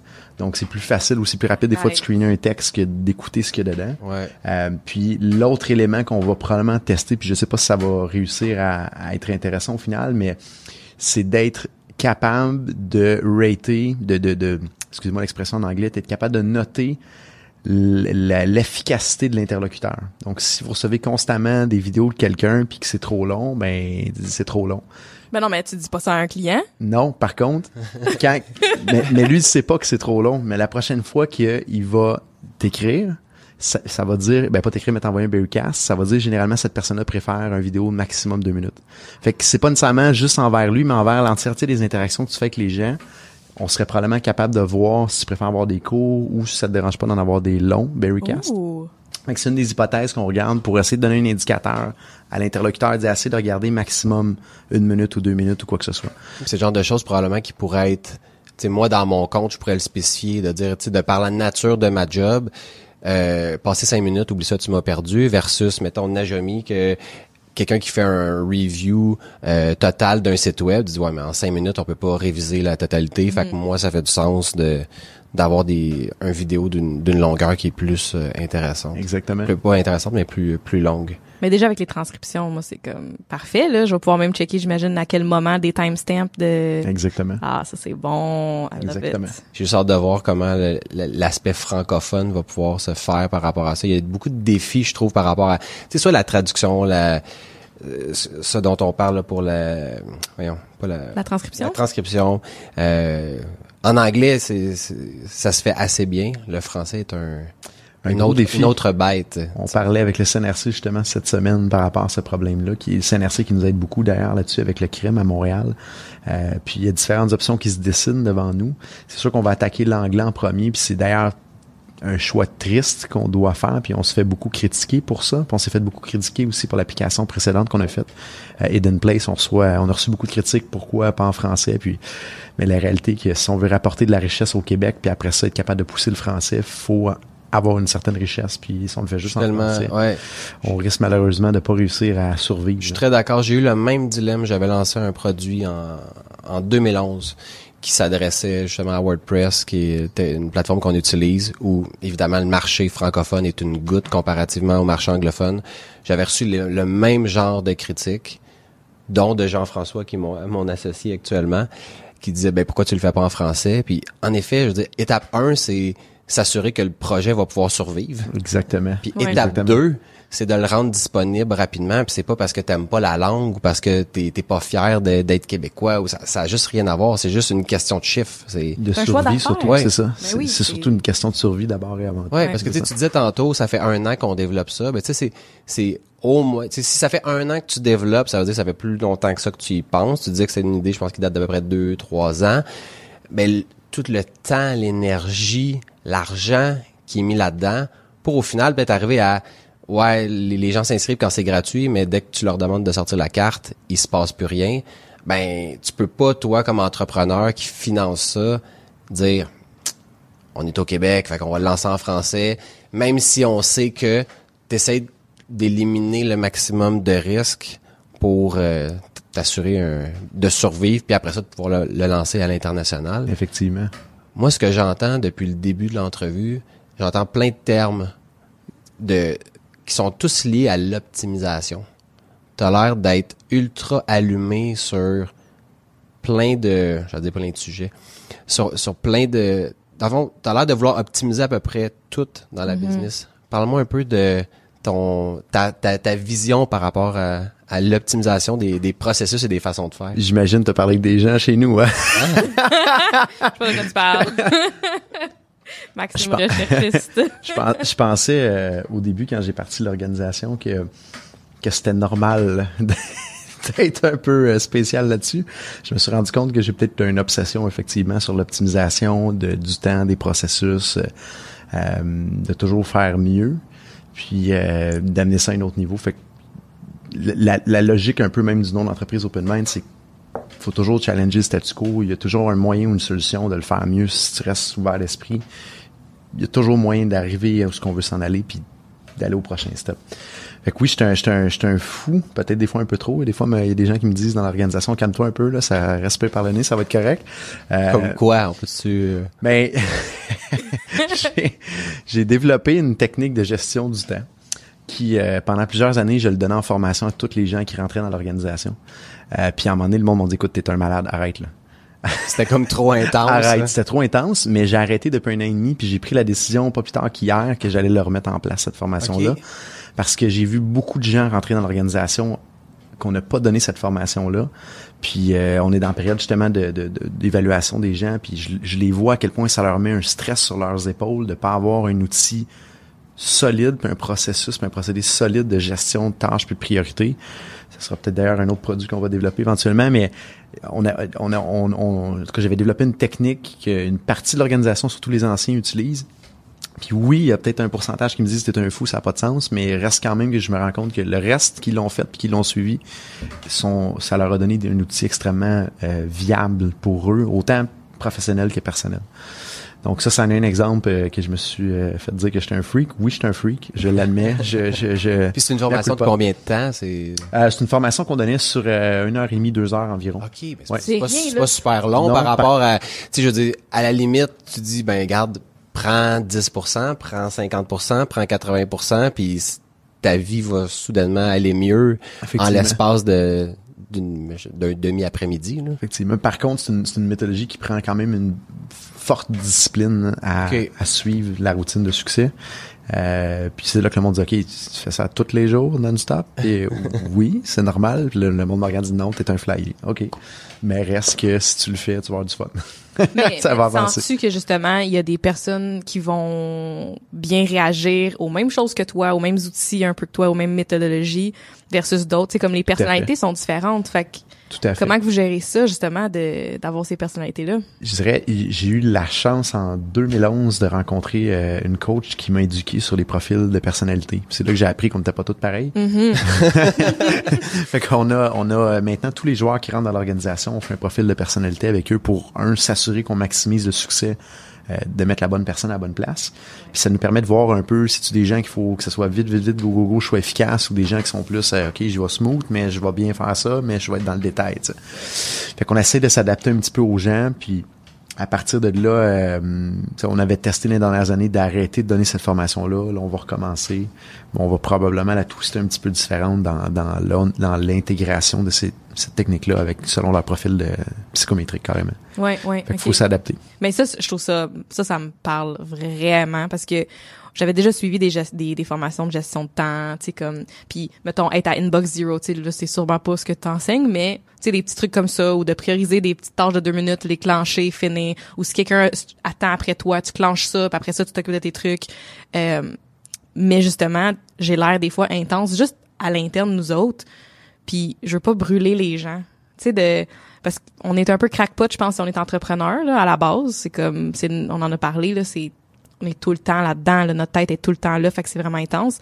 C'est pas tout le monde, c'est pas tous nos joueurs qui ont cette, euh, cette même euh, mentalité là. Il y en a qui s'en rendent pas compte, il y en a pour qui c'est c'est évident, puis pour d'autres, c'est quand tu leur dis qu'ils qu'ils réalisent que, ah ben crime, c'est vrai, si je si je faisais les choses dans de tel dans tel ordre ou de telle manière, ça irait tellement Ouais. tellement mieux. Tellement mieux, puis en même temps d'avoir du plaisir aussi. Fait que c'est, Ouais. c'est aussi ça. Je pense des fois il y a des gens qui ont peur de comme, ok, mais là si je suis trop euh, Ouais, tu si t'es plus rigide efficace- dans mes trucs, mais en même temps, Ouais, puis si, si tu deviens plus efficace, potentiellement t'es capable d'en faire plus. Fait que t'as comme moins de stress à, être tout le temps à la dernière minute. Mm-hmm. Je pense que tu sais comme comme dirigeant d'entreprise, t'sais, qui veut pas que l'efficacité du temps soit euh, euh, mal utilisée? Tu sais, je pense, que c'est, en tout cas, moi, je, ben même, je trouve même tous les, à mon avis, tout le Oui, monde oui, dans oui. l'équipe aussi, dans le sens que, ouais, ça te permet d'en faire plus dans ta vie personnelle puis de profiter plus de la vie. Effectivement, puis je dirais une des raisons qu'on veut leur mettre en place, c'est pas nécessairement pour les rendre plus efficaces euh, au niveau de l'équipe, mais c'est c'est le, le côté stress. Mhm. On se rend compte, en tout cas, plus je le vois, là, il y a des gens qui ont un certain stress parce qu'ils ont de la difficulté à gérer priorité, tâches et compagnie. Euh, fait que, de leur donner les bons outils, la bonne méthodologie pour s'enlever ce stress-là de leur épaule, puis transférer ce stress-là sur les outils au lieu de sur leur leur eux-mêmes. Je pense juste pour ça, ça vaut la peine de- de- de- d'accompagner les gens puis de les faire grandir là-dessus. vraiment. Plus Vraiment. que sur la productivité. Au début, c'était vraiment Ouais. une question de productivité parce qu'on est en mode survie. Là, aujourd'hui, quand même, il faut qu'on ait une rentabilité parce qu'il n'y a pas de rentabilité, il n'y a, pas de- il y a pas de logique euh, en avant de nous autres, il n'y a pas de futur. Mais je dirais, la, une des, des principales raisons pourquoi je veux ramener ça dans l'organisation, c'est C'est dans le fond vider ce que tu as dans ta tête pour pouvoir être te, te focuser sur ce que une chose que tu as à faire plutôt que C'est un peu ça quand tu parles des outils ou Ben ça, puis la méthodologie qu'on utilise, c'est que si jamais t'as pas eu le temps de faire une tâche aujourd'hui, cette méthodologie-là est un filet de sûreté pour être certain que tu replanifies dans le temps puis que tu l'échappes pas. C'est là que les gens ont beaucoup de difficulté à jongler entre le calendrier puis la liste de tâches. Puis si on fait pas ce qu'on a à faire dans le calendrier ou dans la liste de tâches, mais des fois ça tombe en deux. Puis de prendre une liste de tâches puis de le planifier dans l'horaire, c'est souvent difficile parce que c'est juste une liste. Euh, Ça devient... Fait que, yes, je peux-tu aller la suivre moi cette ça, j'allais dire. ça va me faire plaisir. Ça va me faire plaisir. Je Ça pense fait que plaisir. tu sais on vit nous ce genre de choses là, c'est ce que ce que tu viens de décrire là de un changement de priorité, un puis, tu sais, on a, on, a une, on a une partie de notre business qui est un peu similaire dans le sens où vous faites de la gestion d'infrastructure où est-ce qu'un serveur qui tombe, euh, il te le dit pas d'avance. Fait que nous, des fois, on a une journée qui est planifiée, puis pour une série d'événements qui sont hors de notre contrôle, le planning prend le bord. Puis c'est comment on récupère ça qui, qui moi, c'est ce qui me fait le plus réagir à ce que tu dis, c'est comment on s'assure que au niveau de du filet de sécurité, pas juste de, de moi comme individu, mais de tout le monde, que tout peut se, re- se rebalancer, puis finalement personne n'échappe à rien, puis tout le monde finit par être content. Moi, c'est ça que j'ai, c'est ça qui me qui m'allume présentement. Ça fera plaisir si jamais vous voulez vous joindre à la prochaine formation. C'est fait, c'est sûr. Ouais. J'annule tous mes meetings, je m'en viens. C'est bon. Tu parlais tantôt d'optimisation. Là, c'est un exemple. tu sais, Je trouve que c'est un exemple qui est, oui, qui est concret, mais qui, qui est légitime. Euh, moi, on m'a parlé de la machine à eau chez OpenMind. Qu'est-ce qui se passe avec la machine à eau? La sacrifice de machine à eau. Mon Dieu. Euh, bon, t'as été chercher les bonnes informations, hein. ouais, ça c'est probablement l'exemple la plus euh, spécial euh, de mon impatience et mon désir l'autre, d'optimiser. l'autre, c'était légitime. Ouais, non, là je vais devenir rouge. C'est ouais, la fameuse machine à eau. Écoute, je vais résumer ça en je suis en train de perdre une vie complète à cause de cette machine à eau là qui est trop lente. je vais avoir l'air d'un d'un incroyable. An- Anecdote rapide euh, de la machine pas, à eau, non. là, je. Dans- on, on avait des euh, on avait un livreur qui venait de porter de l'eau dans le temps dans les 18 litres d'eau puis là question d'optimiser on a dit ben pour l'environnement puis tu sais pas une question de quoi on va louer ou acheter une machine Fait euh, on se rend compte que c'était plus logique louer. Ils nous prêtent une machine de test, puis c'est comme une machine avec un fût que quand tu, tu descends la clip, ça sort comme mon Dieu, faut quasiment que tu tiennes ton verre pour pas qu'il qu'il revole. C'est parfait, tout est beau, tout est correct. C'est une machine de prêt. Il amène la vraie machine. Ce coup-là, un verre d'eau prend à peu près 2 minutes 38 secondes. là. C'est pas vrai. Ben, Non, c'est pas vrai. Est-ce que t'as calculé? s'il vous mon linge se démode, honnêtement, le temps que je me coule un verre d'eau. C'est ça. C'est- Je me suis dit la même chose. On a l'impression que deux 2 minutes minutes, 38. c'est long, là. Non, non, Ah, on a compte-les, là. Non, mais C'est- c'est ça, mais c'est- on, on a c'est- l'impression que c'est un chiffre lancé de même. Mais c'est vraiment 2 minutes C'est 38. vraiment le vrai. Ma c'est- bouteille d'eau prend 2 minutes. Arrête! C'est ça. Je me me semblait bien que c'était pas lancé de même 2 minutes 38. Mais là, c'est le fun quand t'arrives à machine à eau puis il y a d'autres gens parce que tu peux jaser avec eux autres. Mais quand j'arrive le matin à 6h30, 7h, puis il y a personne, puis je suis là 2 minutes 38 à côté de la machine à eau à me faire remplir de l'eau, je me dis, voyons donc, je comprends pas comment c'est qu'il y a personne qui peut régler ce problème-là. Fait que voilà, le compte du malheur, c'est il y a Fait deux semaines, j'ai démonté la machine. pour voir comment elle était faite pour régler le problème. Puis là, je sais comment le régler. Fait que dans les Arrête. prochaines semaines, euh, ouais. On va augmenter le débit. Ouais, ouais, ouais, euh, c'est ça.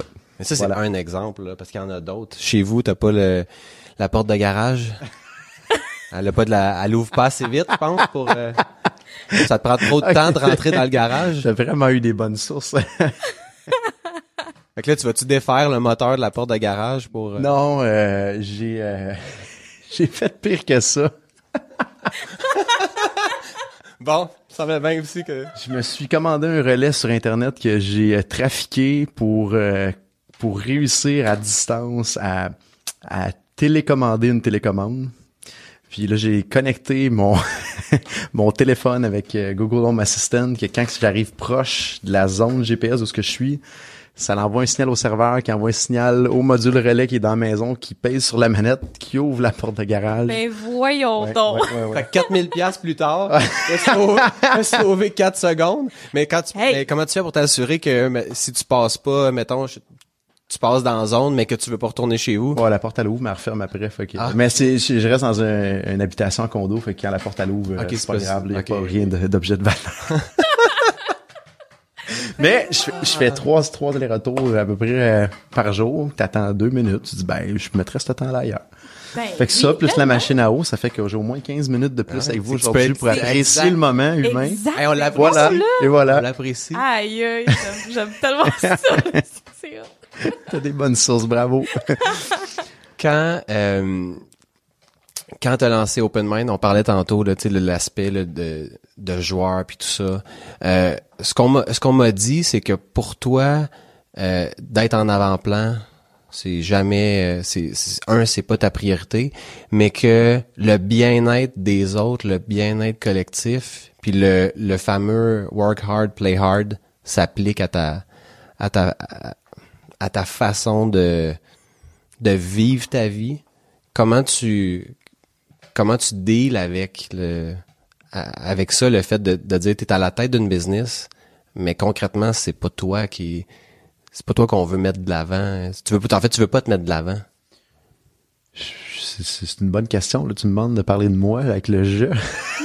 c'est le temps ça va être difficile, j'aime pas ça. Non, écoute, je pense que je pense que je, je vais aller discuter à répondre à cette, à cette question-là, honnêtement. Très, très sincèrement. J'accorde pas d'importance à, être en avant-plan. Je, pense que je veux juste accomplir quelque chose collectivement plus grand que soi-même individuellement. J'aime faire évoluer les gens. J'aime, j'aime les voir amener ça eux-mêmes, personnellement ou professionnellement à un autre niveau. Puis le résultat suit à, travers ça. Je trouve difficile parfois que je dois me mettre en avant-plan pour des questions de, de, de, faire un peu rayonner la business. Puis je pense qu'on n'a pas le choix de le faire de temps à autre. Fait que je vais sais, je vais le faire de temps à autre, me mettre en avant-plan pour ça, mais je cherche pas ça. C'est pas quelque chose qui me motive. C'est peut-être une question aussi que je trouve que ça me gruge du temps.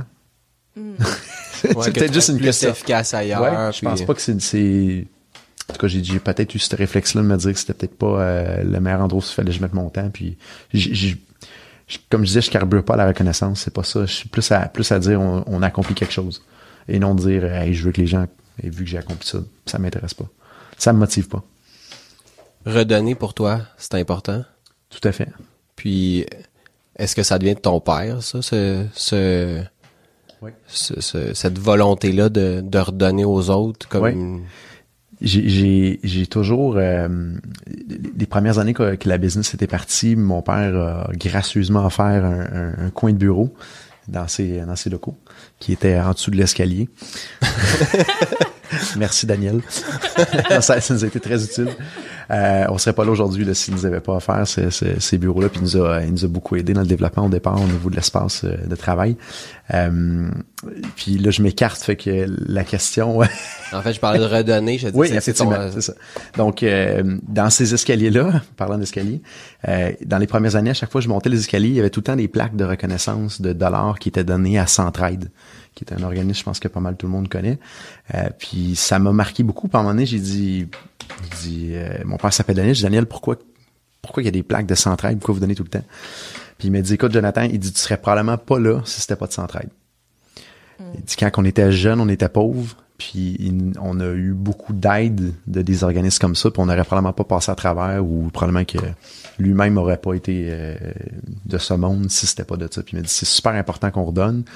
Puis je pense qu'on n'a pas tous la même chance dans la vie. Il y en a qui partent avec une horaire d'avance, il y en a qui partent avec deux strikes en partant. Je pense que si on peut redonner, si on peut aider euh, autant des jeunes, autant des, familles dans le besoin, autant de faire évoluer des gens aussi dans l'organisation. Je pense que c'est super important, puis c'est une forme d'accomplissement. Ça, ça, m'intéresse puis ça me motive de pouvoir aider puis redonner. Je trouve, je trouve ça super intéressant de voir que, tu sais, autant, mettons, l'aspect business et ce qui te drive, mais l'aspect, euh, ça, ça sort de juste le, le moi, moi, moi, puis je trouve c'est c'est c'est difficile de quand on, tu sais, parce que cet argent-là pourrait servir, par exemple, à propulser davantage la business, puis tu fais le choix de, d'en redonner une partie. Comment tu comment tu jongles avec le avec ça? on a tout le temps budgété un pourcentage de la profitabilité qu'on a qu'on redonne. Puis je pense que je, je, pense pas que c'est une croyance, mais que c'est une réalité. Là, plus tu redonnes, plus tu reçois. J'ai tellement eu de gens qui nous ont aidés, qui nous ont donné, qui du temps, qui nous ont donné des opportunités, qu'à un moment donné, je pense qu'il faut que le balancier s'égalise, sinon on va frapper un mur carrément. Je pense qu'on le fait de volonté puis de, de, de gaieté. C'est sûr que dans les premières années, euh, on donnait par obligation. On avait des clients qui nous appelaient qui disaient faut que tu donnes tel montant à tel organisme. Oups, c'est correct, c'est correct. Et eux avaient des objectifs d'aller chercher de l'argent, puis c'était pour, pour, des causes nobles. Ça c'était toujours à l'époque, je sais pas qu'elle me donner de salaire, puis euh, mm -hmm. donne. Le peu que t'avais ouais, dans des choses. Exactement. Puis, euh, mais je pense qu'aujourd'hui, euh, on est dans une position quand même très, très, très bonne au niveau financier. On a une belle vélocité, une belle équipe. Fait que je pense que c'est important de redonner puis euh, de pousser. Peut-être des entrepreneurs aussi, en dehors de... Oui, j'ai l'opportunité d'aider des jeunes entrepreneurs, euh, autant des amis proches que des gens que j'ai rencontrés dans mon parcours en donnant des conférences ou en, en, assistant à des événements d'affaires. Euh, puis oui, oui, j'ai des jeunes que je m'entends présentement, puis que, que si je peux redonner là-dessus, j'adore parler business, j'adore brainstormer.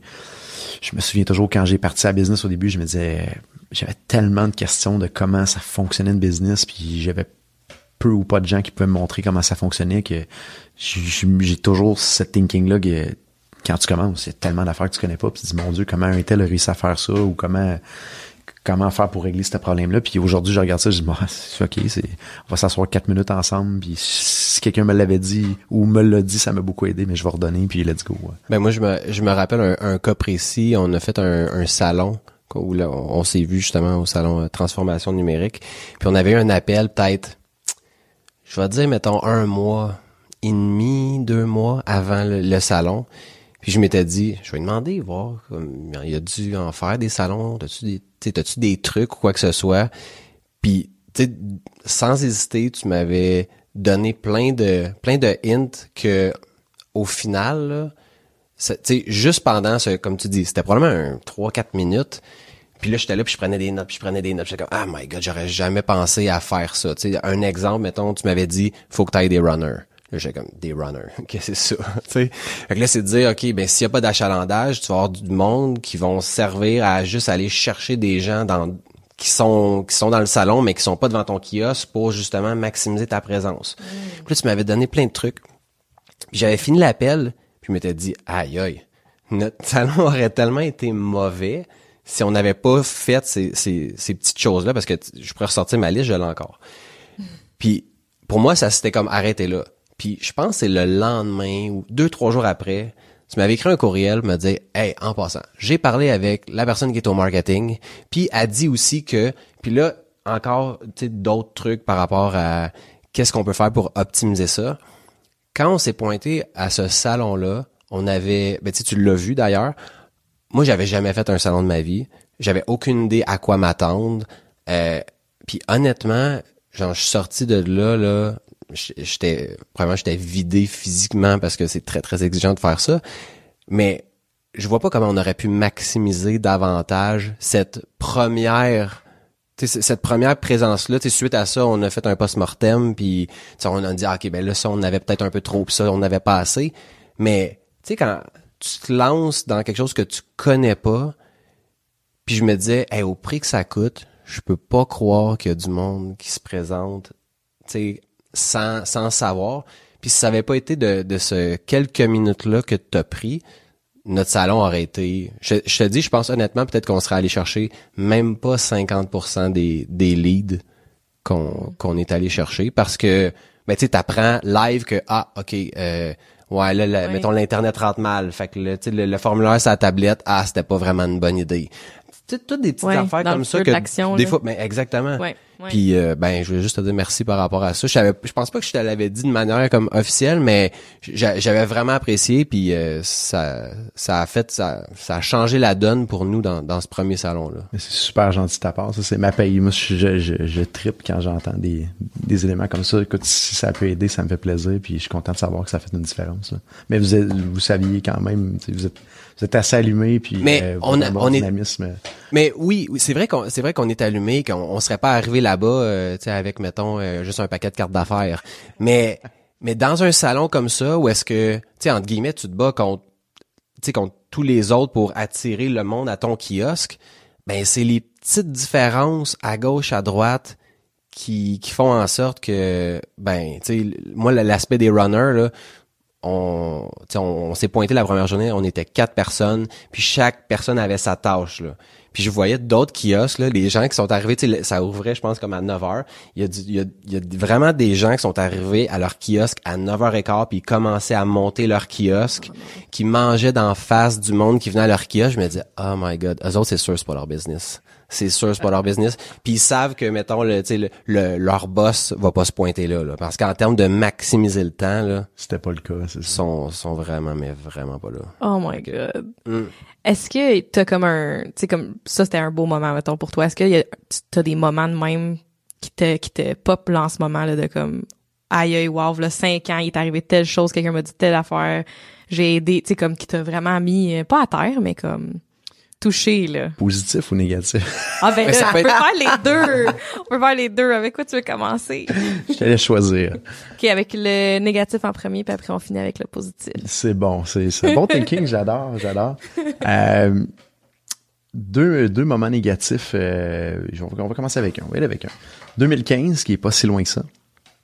J'ai euh, j'ai un bon ami qui me dit Hey, je m'en vais dans le sud, tu viens avec nous autres. Parfait. Je m'en vais dans le sud, je jase avec lui. Puis il me dit, euh, il dit, mon Dieu, quand je reviens, là, ça va être le bordel dans mon entreprise, ça va être l'enfer. Puis, et moi, j'ai le, le plaisir de dire, ben non, moi, c'est parfait, ça roule super bien. Pour une mhm. première fois, je vais revenir, il n'y a pas de problème, tout va être sur sous contrôle. Et j'aurais tous les joueurs sont à la bonne place. Ouais, exactement. Euh, c'est la première fois que je vais revenir, puis je suis pas stressé, là. Oh. Pas stressé du tout. Et euh, fini les vacances, on vient et ça l'explose de partout. J'avais à, cette époque-là euh, deux personnes clés, une chacune dans, dans les deux corps de service qu'on a. Euh, et il y en a une, une des, des, deux personnes qui vient voir qui me dit Écoute, Jonathan, euh, il dit j'ai eu un accident de moto il y a une couple de semaines avant. ça me remis en question. Je viens d'avoir un enfant. c'est tout des images je savais, mais elle dit écoute, je, me remets en question, puis je, je veux plus nécessairement que avoir le stress puis les responsabilités que j'ai ici présentement, fait que je me suis trouvé un autre job ailleurs, je quitte. Et j'ai fait, ah, oh mon Dieu, c'est genre la pire affaire qui pouvait pas arriver. Je dis, OK, ça n'a aucun sens. Puis cette personne-là était extrêmement importante à cette étape-là dans l'organisation. Mm-hmm. Puis on était, on était vraiment au pas début là, de ton de ton x5 en 5 ans. là. Exactement. Fait qu'on n'était pas beaucoup. Fait qu'il y a une personne de perdu Ouais. dans l'organisation, c'est une catastrophe, là. Mhm. Vraiment, vraiment, Mhm. vraiment. Et euh, deux semaines plus tard, j'ai le deuxième personne la plus importante dans l'organisation qui vient me voir. Puis là, j'y vois le, le visage, puis je dis, ça y est, ça y est, Oh my god. copier-coller. Tu l'as vécu une fois, tu te dis Ouais, non, Je le reconnais, là. Justement, il dit, euh, écoute, euh, faut que je me rapproche de chez nous. Il faisait beaucoup de voyagements. euh, euh, il y avait une autre entreprise qui connaissait dans ce coin-là qui, qui était quand même chumé avec. Du coup, je vais, je termine puis euh, je m'en vais travailler là-bas. Je suis comme. Je dis, d'accord. Beau petit défi. Les deux personnes les plus importantes dans l'organisation qui, en quelques semaines, euh, ne seront plus là. Euh, et là, je dis, ben, pas de problème. J'ai ma fille au RH à l'externe qui était super bonne pour m'aider à trouver des gens. Je l'appelle et elle me dit joyeusement, Jonathan, je ne peux t'aider, je ferme ma compagnie. Oh my god. Et donc, wow. Là, tu dis comme qu'est-ce qui peut C'est- comme qu'est-ce qui peut Qu'est-ce qui se passe, là? Mais comment tu files avec, comme, vraiment, là? Comment tu filais avec ça? euh, j'ai beaucoup pleuré. Ouais. J'ai beaucoup pleuré. Euh, j'ai trouvé ça euh, extrêmement difficile. Très, très, très difficile. 2015 a été euh, a été l'année la plus difficile que j'ai vécue en affaires. 2015 puis début 2016. Ça a été vraiment, vraiment, vraiment une période rough. Euh, à chaque fois qu'on perd des joueurs dans l'organisation, parce que ça finit toujours à un moment donné par arriver qu'il y a quelque chose au niveau personnel ou quoi que ce soit qui peut ne pas fitter. Mhm. Je veux pas, je le prends comme un échec de dire j'aurais dû faire quelque chose de différent? Qu'est-ce qu'on a fait pour pas être capable de rendre cette personne heureuse? Ou euh, puis avec le temps on se rend compte qu'on peut pas rendre tout le monde heureux non plus. Puis la business évolue qui fait que des fois les gens sont plus à l'aise avec où ce qu'on est rendu puis c'est correct. Euh, mais je le prends toujours dur à chaque fois. Euh, puis je l'ai pris très dur à ce, à ce moment-là. Puis là, le problème, c'est faut que tu te relèves les manches pour être capable d'y aller. Puis c'était déjà un temps où je travaillais du 60, 65, 70 heures semaine. Euh, puis là, je me retrouvais avec trois responsabilités de plus que j'avais pas le temps de faire du tout déjà. Euh, ça a été euh, ça a été un neuf mois, ça c'était au mois d'août quand c'est arrivé, mois d'août, septembre. Puis ça a été un neuf mois de, de neuf mois de ma vie où ce que je suis quelqu'un de perfectionniste. Mhm. Puis là, tu mets quelqu'un de perfectionniste dans une situation où tu n'as pas le temps de rien faire à un niveau acceptable. Fait que tu t'essaies juste de garder la tête hors de l'eau puis euh, essayer de survivre. Puis essayer de trouver des solutions, puis essayer que ça crée pas d'autres effets d'entraînement dans l'équipe, que les clients soient corrects. Puis t'as pas lâché pendant ce temps-là. Non, puis puis mais je me suis souvent posé la question euh, qu'est-ce qu'on fait avec ça puis comment qu'on on va tu passer à travers puis ça va tu ça va être correct?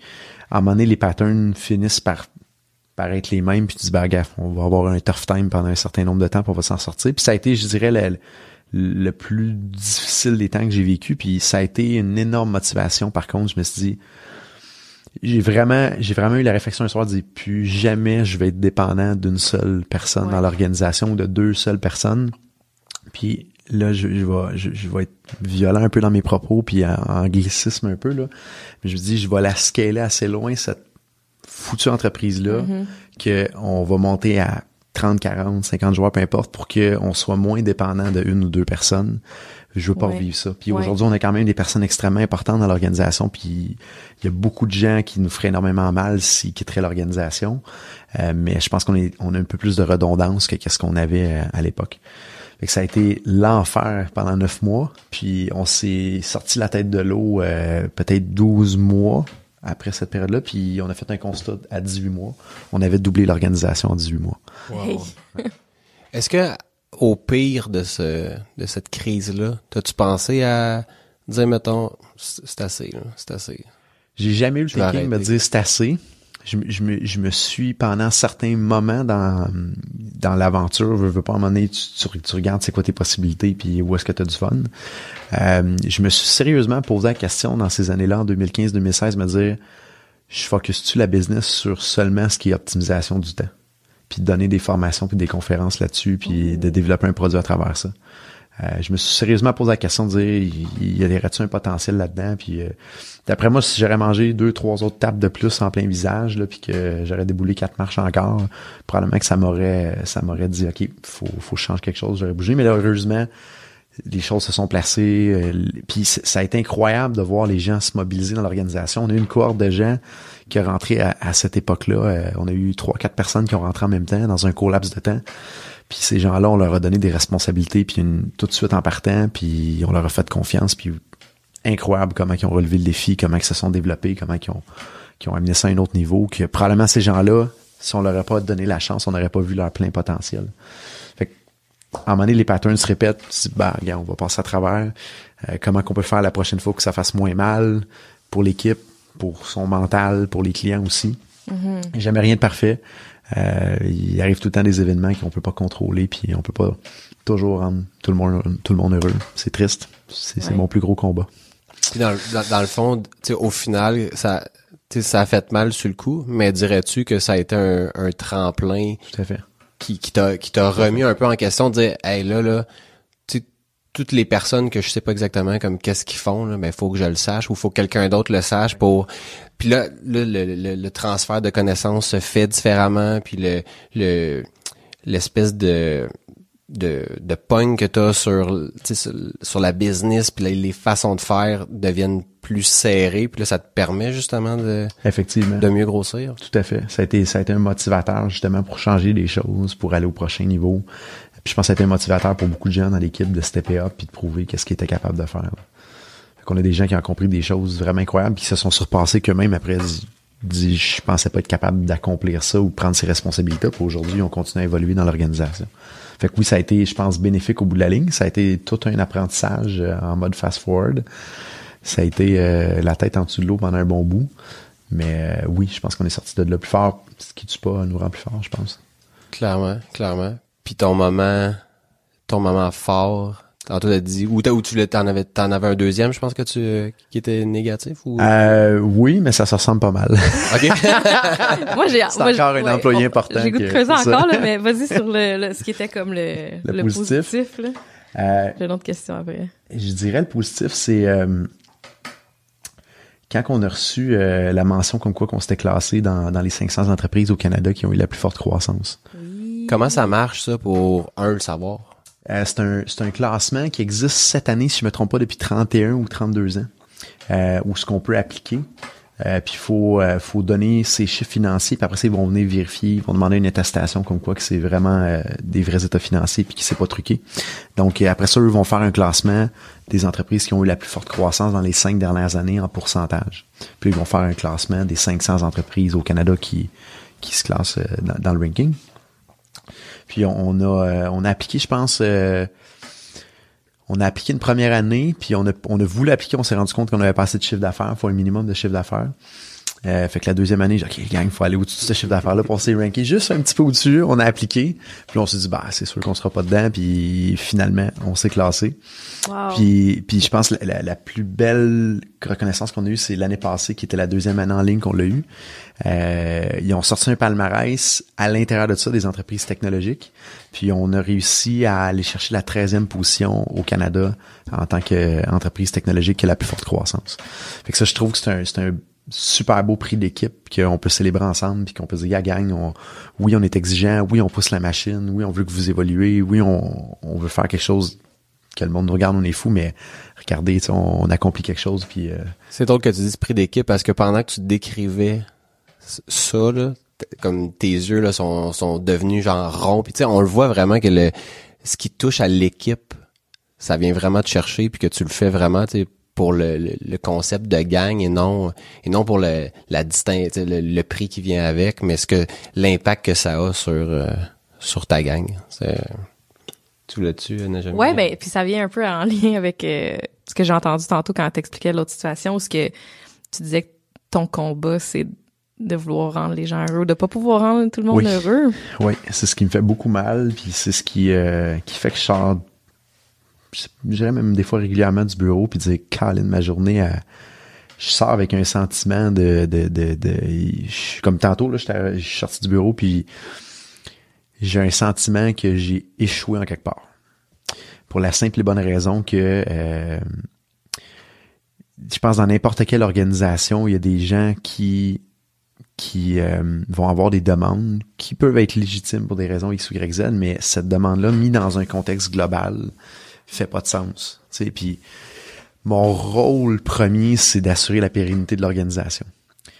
Puis dans un marché compétitif dans lequel on est actuellement, des fois il y a des demandes ou des trucs que si on dit oui à tout le monde, on met à risque l'équipe. Mhm. Fait que c'est de devoir dire non à certaines choses dans le but de préserver l'équipe, mais d'essayer de faire comprendre à ces gens-là qu'on leur dit non, puis on n'accepte pas leur demande, c'est pour leur bien, mais ils peuvent pas le comprendre. Puis Ouais. je comprends qu'ils le comprennent pas, mais Mhm. c'est que si on dit ouais à tout le monde, on sera plus là demain. Là. Ouais, c'est C'est ça. ça. la problématique. Mais C'est le principe de la société, là. Tu sais, de, de dire, mettons, oui, on veut des programmes sociaux, on veut ci, on veut ça, mais on a une capacité à payer, puis il y a des gens qui ont plus de besoins, moins de besoins, puis c'est de jongler avec ça quand au final tu dis, si je pouvais, là, je dirais oui, tu sais, je dirais oui à tout, Exactement. mais au final, je veux dire, si je te dis oui aujourd'hui, puis que on est pour te couper euh, dans six mois parce qu'on a plus les moyens, Exactement. qu'est-ce que ça donne, ça? Puis c'est un peu une raison pourquoi qu'on veut pousser à aller à l'internationalisation puis développer des produits. Puis la, la- ma perception du marché présentement, c'est que le, le- le- le- les- la masse salariale augmente beaucoup plus vite en pourcentage que ce que le marché est capable d'absorber en termes de tarification. Puis comme n'importe quelle équipe de hockey pour aller gagner la Coupe Stanley, la seule chose qui empêche les équipes de gagner la Coupe Stanley, c'est le plafond salarial qu'ils ont. Ils me donnent un budget limité à une, une des équipes de hockey, là, puis c'est sûr qu'elle va aller gagner la Coupe Stanley. C'est aussi simple que ça. Puis c'est la même chose dans nos entreprises présentement. On a tous un plafond de verre sur notre tête au niveau de la masse salariale. Puis si en tant que dirigeant, on n'amène pas une stratégie d'entreprise qui permet de relever ce plafond de verre-là, je pense qu'on va se taper la tête très rapidement dans ce plafond de verre là. On s'en sort bien quand même présentement parce qu'on gère quand même serré puis on a quand même une belle profitabilité. Mais je pense que le compte à rebours est compté présentement qu'il faut s'assurer vraiment d'aller dégager les meilleures marges puis d'amener ça à un autre niveau pour être capable de, de relever ce fameux plafond de verre là qu'on a sur notre tête. Là. Je pense que c'est la réalité de pas mal toutes les entreprises au Québec parce qu'il y en a de plus en plus qui commencent à exporter, ce qui fait que eux dégagent les meilleures marges, viennent en compétition avec des employeurs comme nous autres. Fait qu'on n'a pas le choix, je pense, de, de- de- d'évaluer ces possibilités-là puis de trouver le moyen de faire notre chemin à travers tout ça. Sinon, on se met à risque puis on met l'équipe à risque. Ouais. Ouais. Est-ce que tu trouves. Oh, excuse Non, non. Vas-y, vas-y.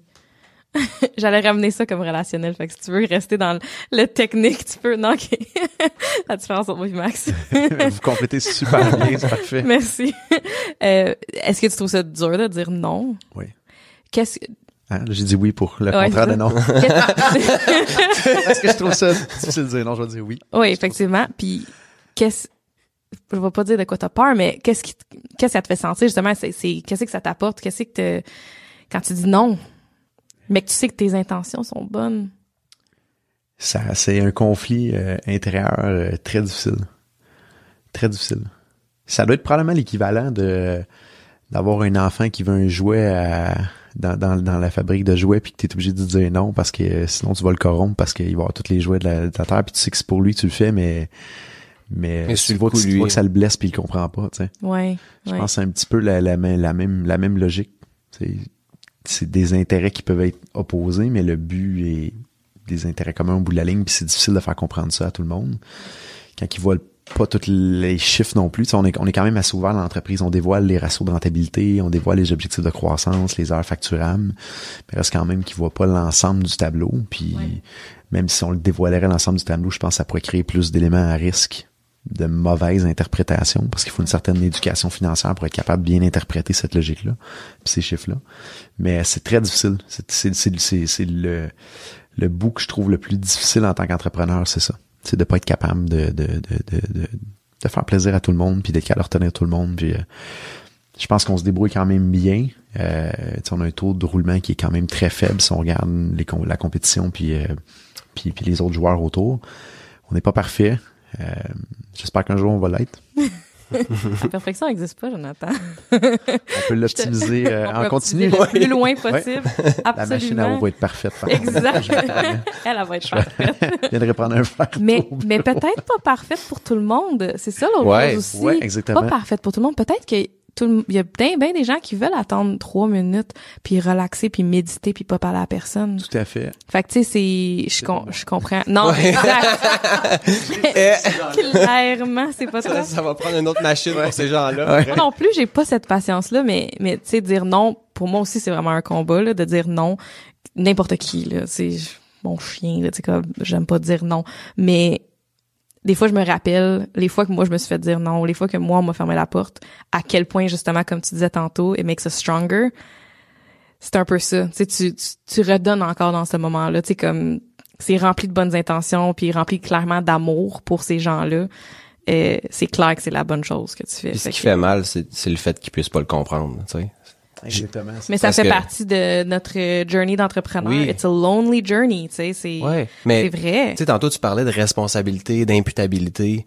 Puis, je suis curieux de t'entendre sur, par exemple, les erreurs que les gens vont faire à l'intérieur de l'organisation qui va avoir un impact financier qui sont pas des qui sont pas des one shot. Exemple, mettons, euh, quelqu'un qui qui rentrerait pas ses heures facturables. Tu sais, tu dis OK, peut-être que toi ça change rien dans dans dans ta journée de de ce que tu as à faire, mais au final, sur la profitabilité qui nous permet de soit d'organiser des, des trucs, de Bien évalué, de, ben ça a un impact.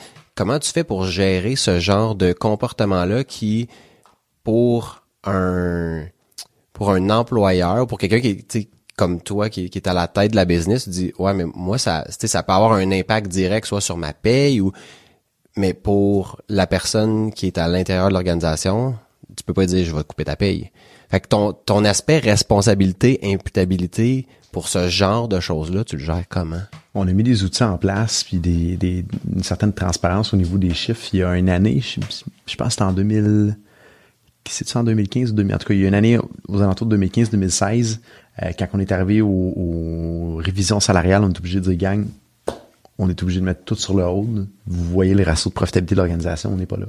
Cependant, si d'ici six mois vous l'amenez là, là, on, on va rétroactivement vous donner des, des augmentations que qu'on qu'on serait en mesure de donner si on serait dans ce ce ratio de profitabilité-là.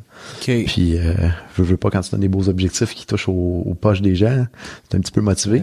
On s'est rendu euh, exactement ce qu'il fallait qu'on se rende, puis euh, on a réussi à ce moment-là à, à redonner rétroactivement les, les augmentations. Fait que ça, c'est un exemple de, de ce qu'on essaie de faire puis de mettre en place. Puis on a développé d'autres outils automatisés pour être capable de voir est-ce que les gens rentrent leur temps, est-ce que ça fait du sens, leurs objectifs aussi sont alignés avec ça. Donc, euh, on essaie beaucoup de les conscientiser à l'impact que ça a. Puis à chaque mois, quand on fait les meetings d'équipe, euh, on leur explique pourquoi on est au-dessus ou pourquoi on est en dessous du ratio de profitabilité. Euh, Ça, c'est puis tout le monde dans l'entreprise qui a accès à ce, ce, ce genre d'informations-là. même si vous venez dans l'entreprise, il y a un gros board au deuxième étage où ce que toute l'information est là. Euh, j'adore. Puis euh, tout le monde a accès à cette information. Même quand les clients viennent, on leur montre. OK. carrément. Ça, c'est le ratio de profitabilité de l'organisation. Euh, voici euh, les heures facturables qu'on a faites. Fuck les tabous, là. C'est malade. ben, c'est là que tu sais que, tu sais, puis je pense que ça, ça a un lien direct avec être en mesure de montrer la valeur que tu apportes à une business par tes services. Si moi, tu me vends quelque chose 100 pièces puis que moi, je trouve que ça le vaut vraiment puis j'en, j'en ai pour mon argent. Après ça, si toi, tu l'as payé 50 ou tu l'as payé 20 ou 10, si pour moi, il valait vraiment le 100 que j'ai payé, c'est, plus vraiment, c'est plus vraiment important, là. Euh, moi, je, je me demande, le Jonathan d'aujourd'hui, il dirait quoi au Jonathan d'il y a cinq ans? C'est quoi le meilleur conseil qu'il donnerait? Je dirais, t'es un malade. Non, Mais ça, c'est pas un conseil, non, non, non. Mon Dieu, c'est, ça revient un peu à la question de tantôt. J'ai, tellement peu de focus sur le passé que sur le futur que ça va être probablement difficile à, à répondre correctement, mais euh, qu'est-ce que je lui dis? Ou il est devant toi, ce que, là. ce que je, ce que je lui dirais, honnêtement, ce que je lui dirais, là, c'est, ça, j'ai, j'ai beaucoup, beaucoup, beaucoup appris par euh, les livres. Ça a été un outil incroyable de progression personnelle, professionnelle, puis après de pouvoir aider les gens autour puis de solutionner des problèmes.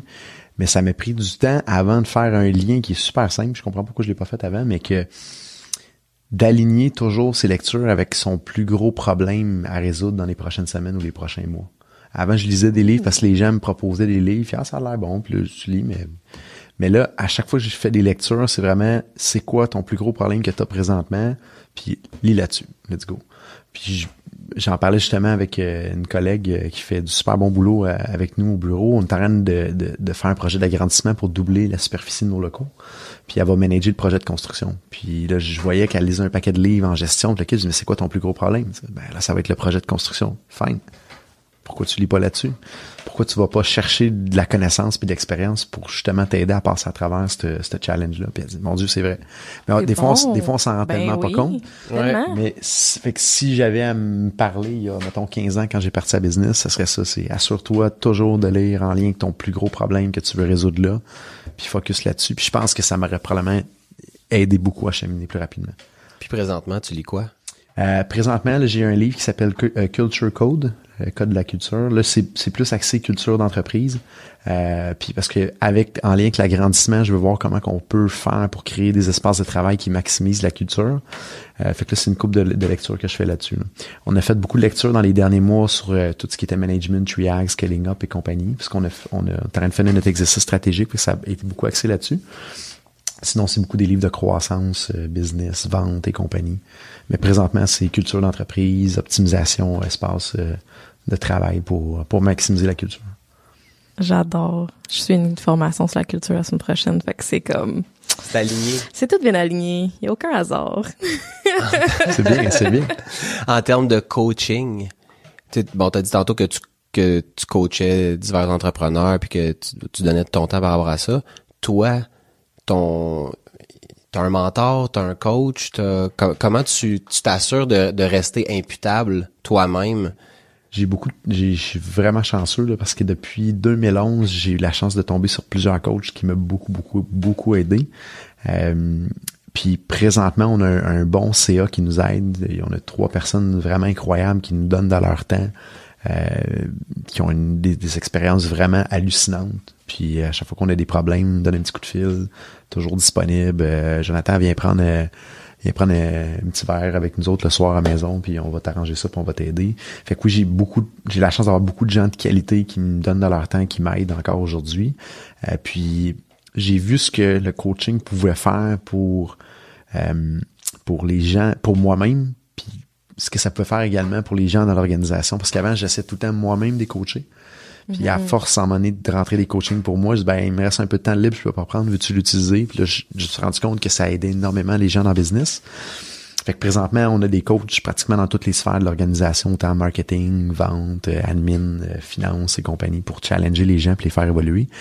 On dépense des sommes assez considérables annuellement en coaching, mais je pense que c'est ce qui fait avancer les gens plus vite puis ce qui, ce qui nous fait aller au prochain step. là. Mais il faut que tout le monde soit sur son euh, sur son X pour euh, être en mesure d'atteindre les objectifs quand les objectifs sont de faire des fois 5 en, en 5 ans. Tu peux pas te permettre d'avoir juste la personne qui est à la tête qui qui, qui suit les, les conseils. Ça prend un- faut que tout le monde pousse euh, pousse dans la même direction. Puis on, on a essayé dans les dernières années, des fois, d'embaucher des gens qui avaient un peu plus d'expérience, qui arrivent avec un certain bagage, puis une certaine rigidité au niveau de la culture, puis au niveau du thinking. Ça, ça a rarement été un succès. Puis depuis, euh, je dirais, euh, un an, un an et demi, on a vraiment dit comment qu'on a du succès, ben c'est en prenant quelqu'un qui est un peu plus junior ou un intermédiaire dans ce qu'il fait, puis d'amener un coach annexé à cette personne-là pour amener l'expérience puis d'éviter des erreurs à ce moment-là. Fait que présentement, je donne un exemple, on a rentré euh, pour la première fois une personne qui fait euh, le contrôleur financier dans l'organisation. Euh, puis là, ce qu'on a, ce qu'on a décidé, c'est bon, on va prendre quelqu'un qui a vraiment de la drive, qui veut pousser, qui veut avancer, qui a, qui a- qui a le couteau d'un an, comme on dit. Puis là, on, on est en train de regarder pour lui trouver un mentor, puis l'aider à évoluer, puis de s'assurer qu'elle ait un fast forward euh, très rapide. J'adore. Je comme... On pourrait en prendre et en prendre et en prendre. Vraiment, là. Wow. Merci Jonathan euh, d'être venu nous voir. C'est moi ça ça m'a allumé sur plein de plein de choses que tu sais des, des fois t'as des choses qui sont amorcées, des fois il y a des choses que j'avais pas vues du tout. Puis euh, moi ça m'a ça, ça- ça me donne le goût de remonter puis de, Moi, de, ça, de poursuivre ma journée. je m'en vais travailler, là. Je suis toute seule à ça, je comme, ah, je pense que je vais aller travailler un petit peu. non, c'est vraiment, vraiment le fun. Puis je pense que les gens qui vont écouter ça vont être vraiment bien euh, servis. Je pense que t'as été vraiment généreux. Euh, c'est un beau reflet, je pense, de ce que vous êtes en train de bâtir dans votre équipe. Merci. c'est Vraiment, gentil. là. Mais Comme merci. premier invité, là. Mais, Mais merci beaucoup honnêtement pour l'invitation. C'est un honneur, un privilège de passer du temps avec vous. Puis euh, si on peut partager nos bons, nos mauvais coups, puis peut-être euh, challenger un petit peu les gens. Euh, puis pour ceux qui écoutent, si vous voulez euh, m'envoyer un petit courriel, si vous avez des questions, n'hésitez pas. jléveille at openmindt.com. Ça me faire plaisir euh, de discuter avec vous s'il y a quoi que ce soit. Tes coordonnées, seront, vous aider. tes coordonnées seront dans les notes de l'émission. Donc, si vous avez aimé notre podcast, ce serait apprécié si vous pouvez le partager sur vos divers réseaux sociaux. On est sur Facebook, Instagram, LinkedIn et Twitter un like, un commentaire, ça peut vraiment nous aider à propager notre message. Puis surtout dans ce cas-ci, on veut partager le message de Jonathan. C'est incroyable, c'est vraiment touchant. Et je pense qu'il y a bien du monde qui devrait entendre ça. Vous pouvez aussi nous écrire sur notre site web www.aucunhasard.com, vous abonner à notre infolettre. C'est la meilleure façon d'être tenu au courant quand un nouvel épisode est disponible. Rappelez-vous que vous êtes le résultat des décisions et des actions que vous prenez. Il n'y a aucun hasard et sur ce, je vous dis à bientôt. À bientôt, bye. À bientôt.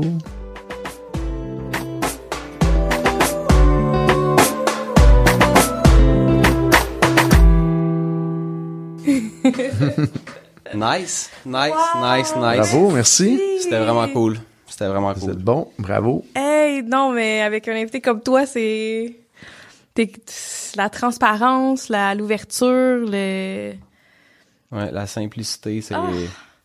moi c'est ce qui va mettre bon. C'est ah, ce qui m'avait c'est ce qui m'avait euh, c'est ce qui m'avait charmé la première fois que que, que je t'ai rencontré, le fait que tout est simple, tu sais c'est il y a... Faut que tu machines à eau. Ouais. Il, pourra pas sortir pire que ça, là, j'ai la, pas la porte de garage. Pas la porte de garage. Oh non! J'en avais d'autres, mais à un moment donné, je me disais, c'est assez, là.